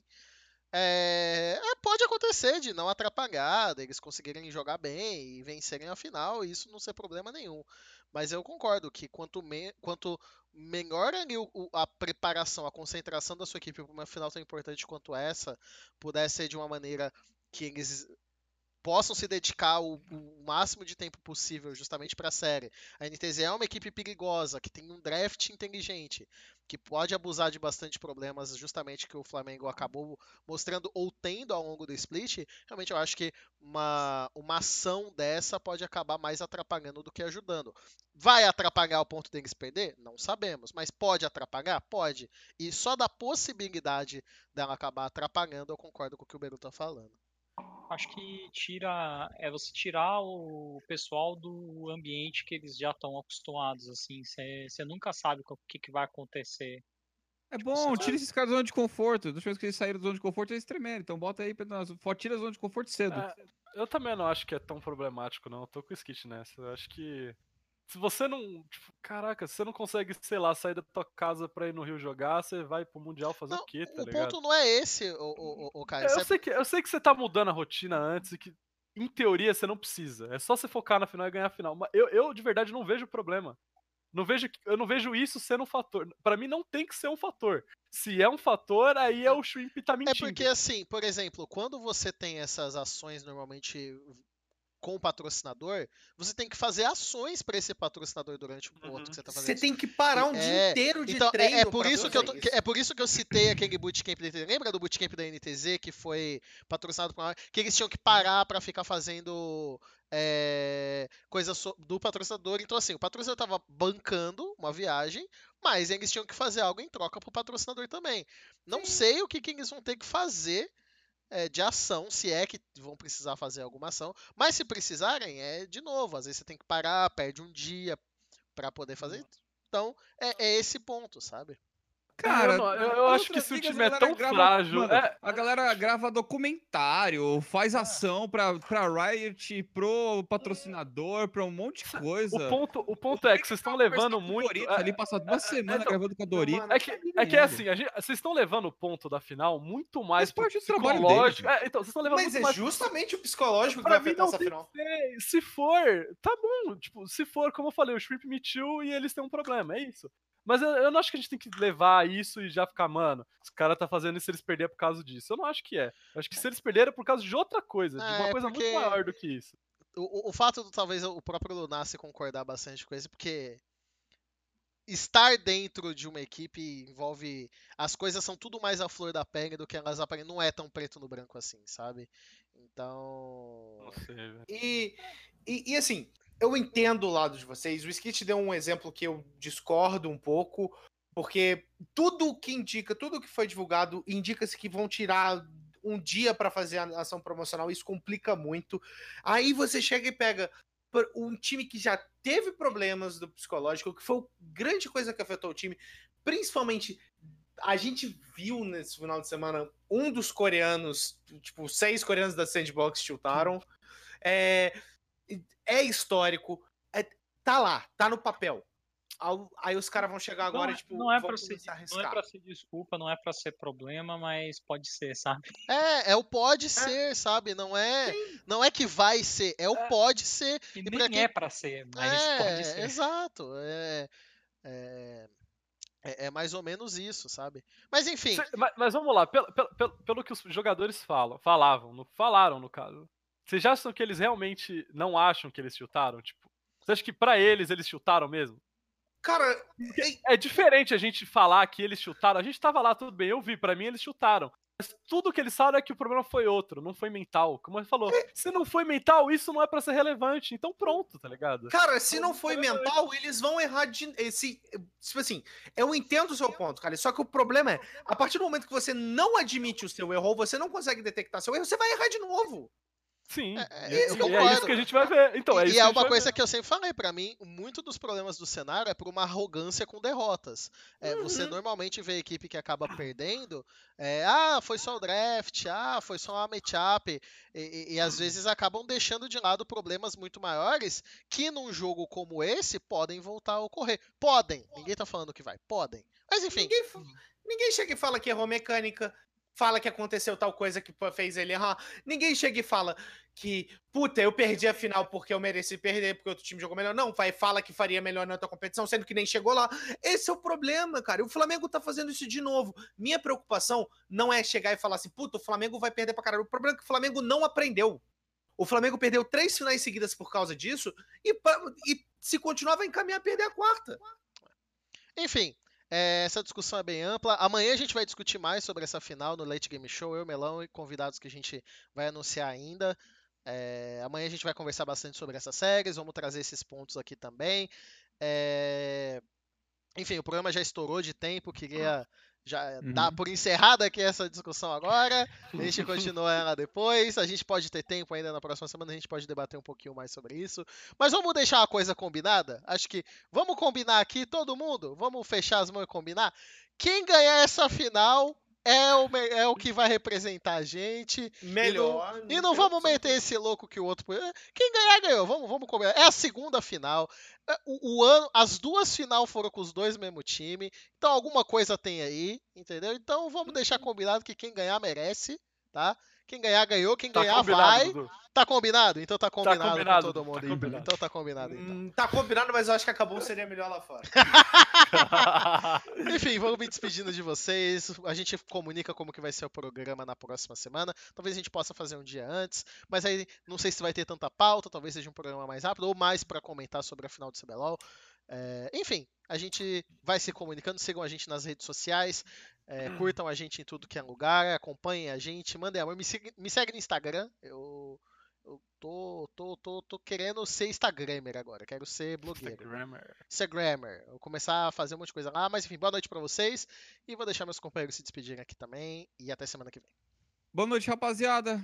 Assistam o League News de hoje e a gente se vê na final. Próximo TR eu não vou participar, então a gente se vê na, na final. O próximo TR, próximo League News, na verdade. Próximo League News, Hum. quarta-feira que vem.